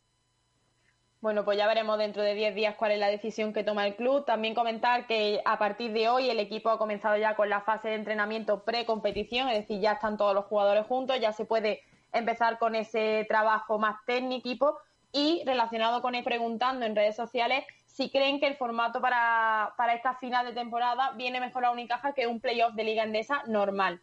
Yo, si te parece, Kiko, voy a empezar yo dando mi, mi opinión. Eh, Creo que le beneficia claramente, porque ya lo vimos en, en la Copa del Reino, quizá ese fue partido sucesivo y quizá siempre con el mismo equipo, ya lo, ya lo vimos también en temporada, no le viene bien a Unicaja. Creo que el hecho de jugar a partido único eh, incluye ese factor sorpresa, ¿no? Que cualquier equipo puede, puede darte la sorpresa y puede desbancarte. Y al final lo que necesita es con tres victorias eh, estaría casi, casi metido en las semifinales. Entonces, creo que claramente le beneficia y más teniendo en cuenta que la semifinal va a ser solo a partido único, bueno, encontramos que Unicaja está ahí para luchar por el título de la Liga Andesa. Es que a mí eso me parece la cuenta lechera. Eso es lo que yo creo. No sé qué, qué opinión Bueno. tienes tú. Oye, Kiko, hay que ser un poquito consciente con las circunstancias. No es lo mismo jugarte un partido eh, contra un Madrid o un Barcelona a un partido único ¿eh? que jugártelo a tres o a cinco partidos. Lógicamente, si tú vas a jugar contra un equipo potencialmente mucho más fuerte que tú, la sorpresa en dos o tres partidos es muchísimo más difícil que si tú haces la, la, te juegas todo en un partido, un partido que a ti te puede salir bien y que a un equipo grande le puede salir mal y entonces pues nos encontramos con que hemos conseguido eh, un- una victoria o un pase a la siguiente fase. O sea, tú imagínate que nosotros jugamos las semifinales con el Real Madrid y que ese día, por lo que sea, el Madrid no la mete. Pues, más posibilidades de jugar en una semifinal y para meternos en la final por el título aquí que si jugáramos a cinco partidos, donde siempre va a tener, eh, digamos, el, eh, el hándicap eh, eh, en contra el equipo inferior. De hecho, recuerda que al principio la, la primera en la primera fase de los playoffs era a cinco partidos, perdón, era a tres partidos. Y se quitó de tres partidos porque precisamente uno de los equipos, no sé, no me acuerdo con el que fue, si fue con el Madrid o fue con el Barcelona, le ganamos y entonces, bueno, pues conseguimos eh, dar la sorpresa y, y, bueno, pues re- resulta que, que a partir de ahí dijo la ACB, no, no, no, no, no, vamos a ponerlo a cinco partidos porque al Madrid y al Barcelona no nos los pueden eliminar a la primera de cambio que nos fastidien la final. Sí, pero yo creo que en ese sentido, eh, creo que al final estamos en lo mismo. Es decir, que eh, los, los equipos saben, va a ser como la Copa. La Copa del Rey, ¿cuántas veces se da una sorpresa, Tomás? Hombre, pues por ejemplo, este año mm, yo creo que si Unicaja eh, no hubiese tenido todas las bajas que tuvo, probablemente hubiéramos por lo menos peleado la final. Sí, pero ahí también Pero está el factor, que- el factor que cancha, la ¿no? Copa del Rey, la Copa del Rey lo único que hace es, eh, digamos, avalar lo que yo estoy diciendo. Sí, pero la Copa del Rey... Sea en- grande, o sea chico, pero en realidad luego... partido. pero, si no ganas, pases, si no te quedas. pero Tomás, pero al final siempre ganan los mismos, Tomás. Nos pongamos como nos pongamos. ¿Cuánto tiempo hace que no hay una sorpresa en la Copa del Rey? ¿Cuánto? Ya, pero Kiko, nada más que el hecho de que Unicaja estuviese en la final, a mí ya me parece una sorpresa. A mí no, porque el el factor Valencia cancha, porque al final el el factor cancha es importante. Pero en en este en este caso el factor cancha no es no va a ser importante porque no lo hay. No, pero que ya no es tema. En la Copa del Rey, por ejemplo, Kiko, son tres partidos los que tiene que ganar. Lo, cualquiera de los ocho equipos que vaya, si son capaces de ganar tres partidos, ganan la Copa. La ha ganado eh, el Manresa, precisamente con Luis Casimiro, cuando era un equipo de Chichinabo, y, la ganó. La ganó Unicaja, que entró de rebote en el último, en la última jornada como colista de los ocho que iban y cual, y sin embargo en la final Madrid le pegamos y le y ganamos la, la Copa del Rey de Zaragoza. Entonces, lógicamente, eh, el, el factor sorpresa es mucho más fácil en un partido que a cinco partidos. Pero que, que si yo es que si yo de no cajón por pero Tomás. Tomás, yo no lo niego.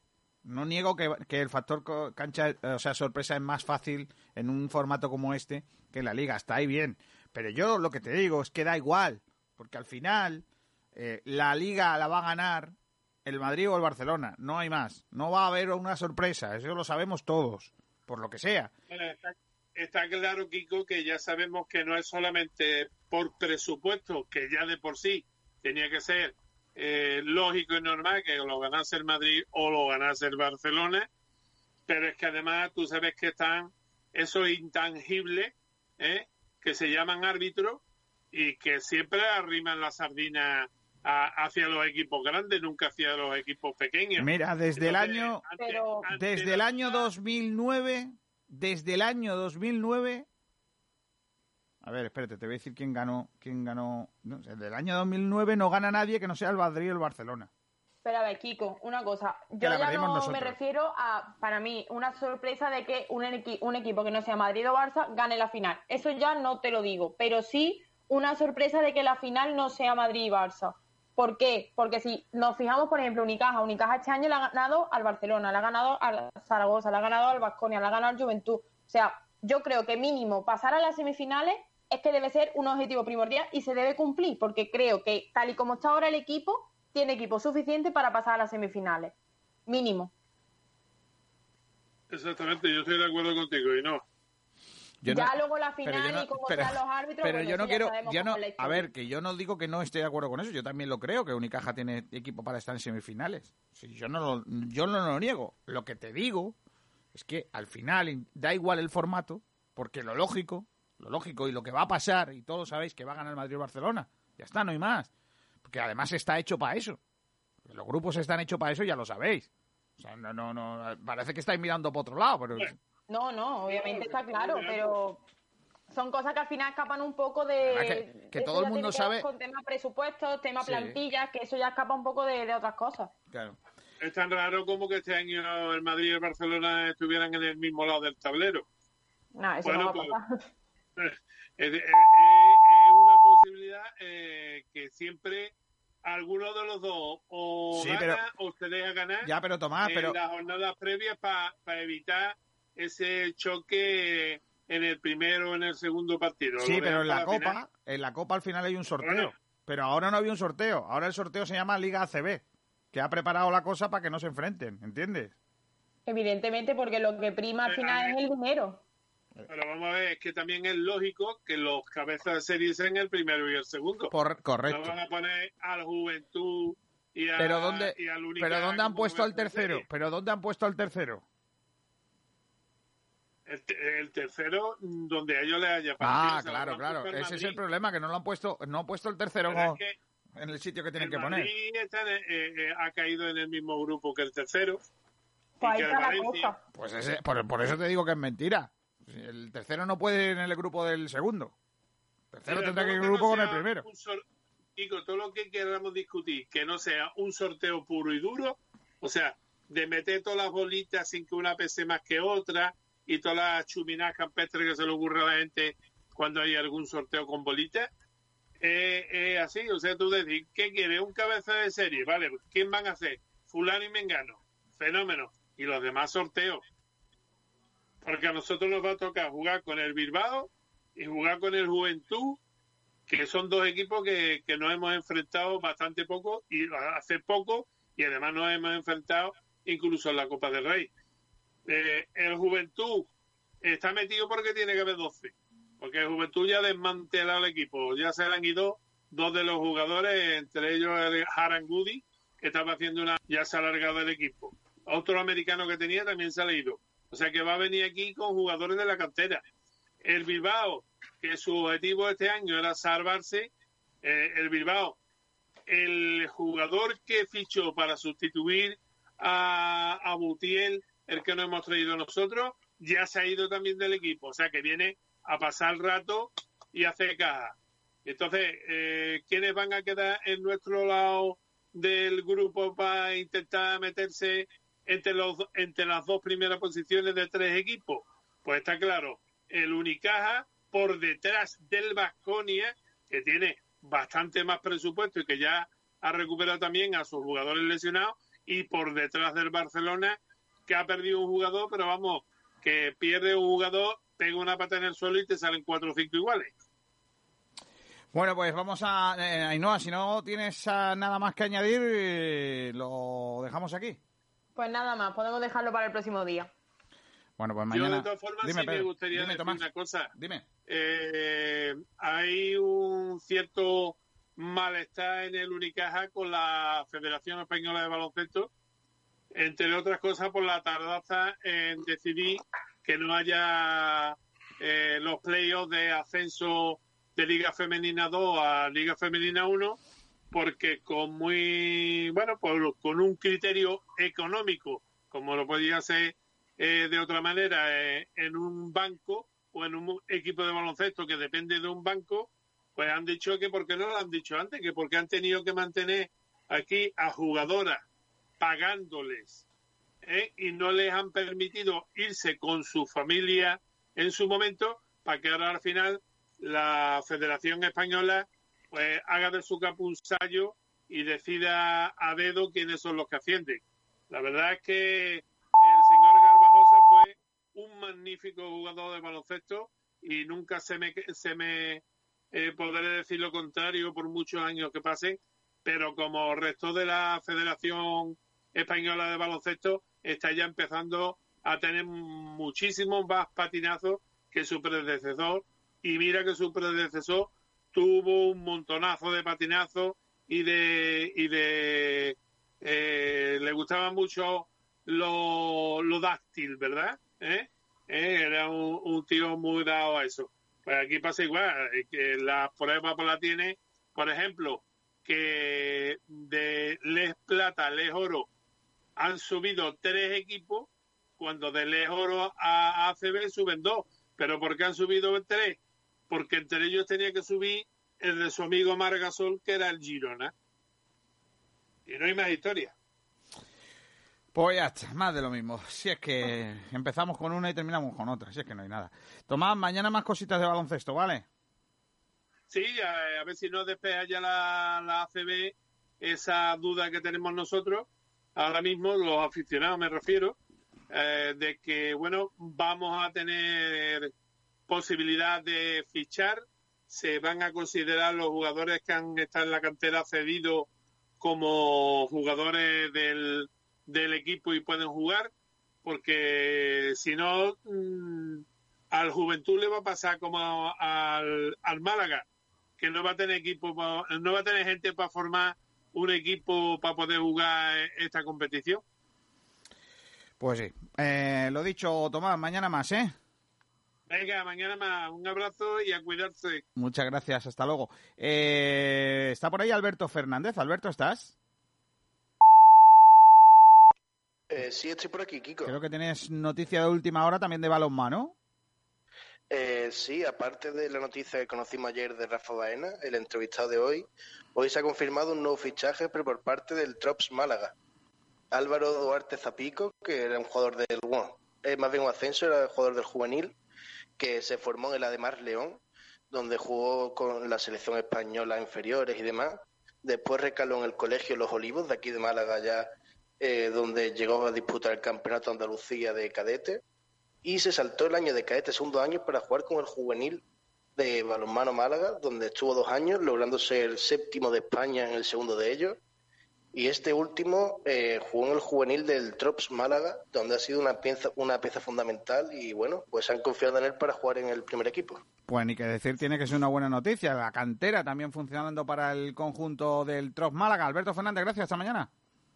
Hasta mañana, Kiko. Son las 2 de la tarde y 13 minutos. Ya le hemos robado 13 minutos a nuestro compañero Pedro Blanco, que llega desde la capital de España para contarnos el resto de la información nacional e internacional. Nosotros lo dejamos aquí. Ya saben que esta tarde volvemos a las 8 de la tarde en eh, Libre Albedrío Malaguita y a las 5 repetimos las mañanas de Sport Direct Radio con el gran José Albarracín. Hasta mañana a todos. Un abrazo Kiko García en nombre de todo el equipo de Sport Direct. Adiós.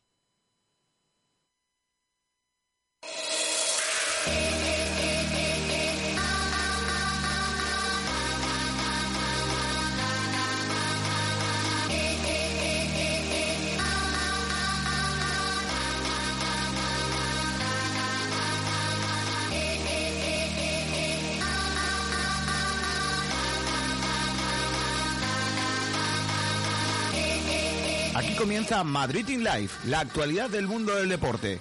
Pedro Blanco.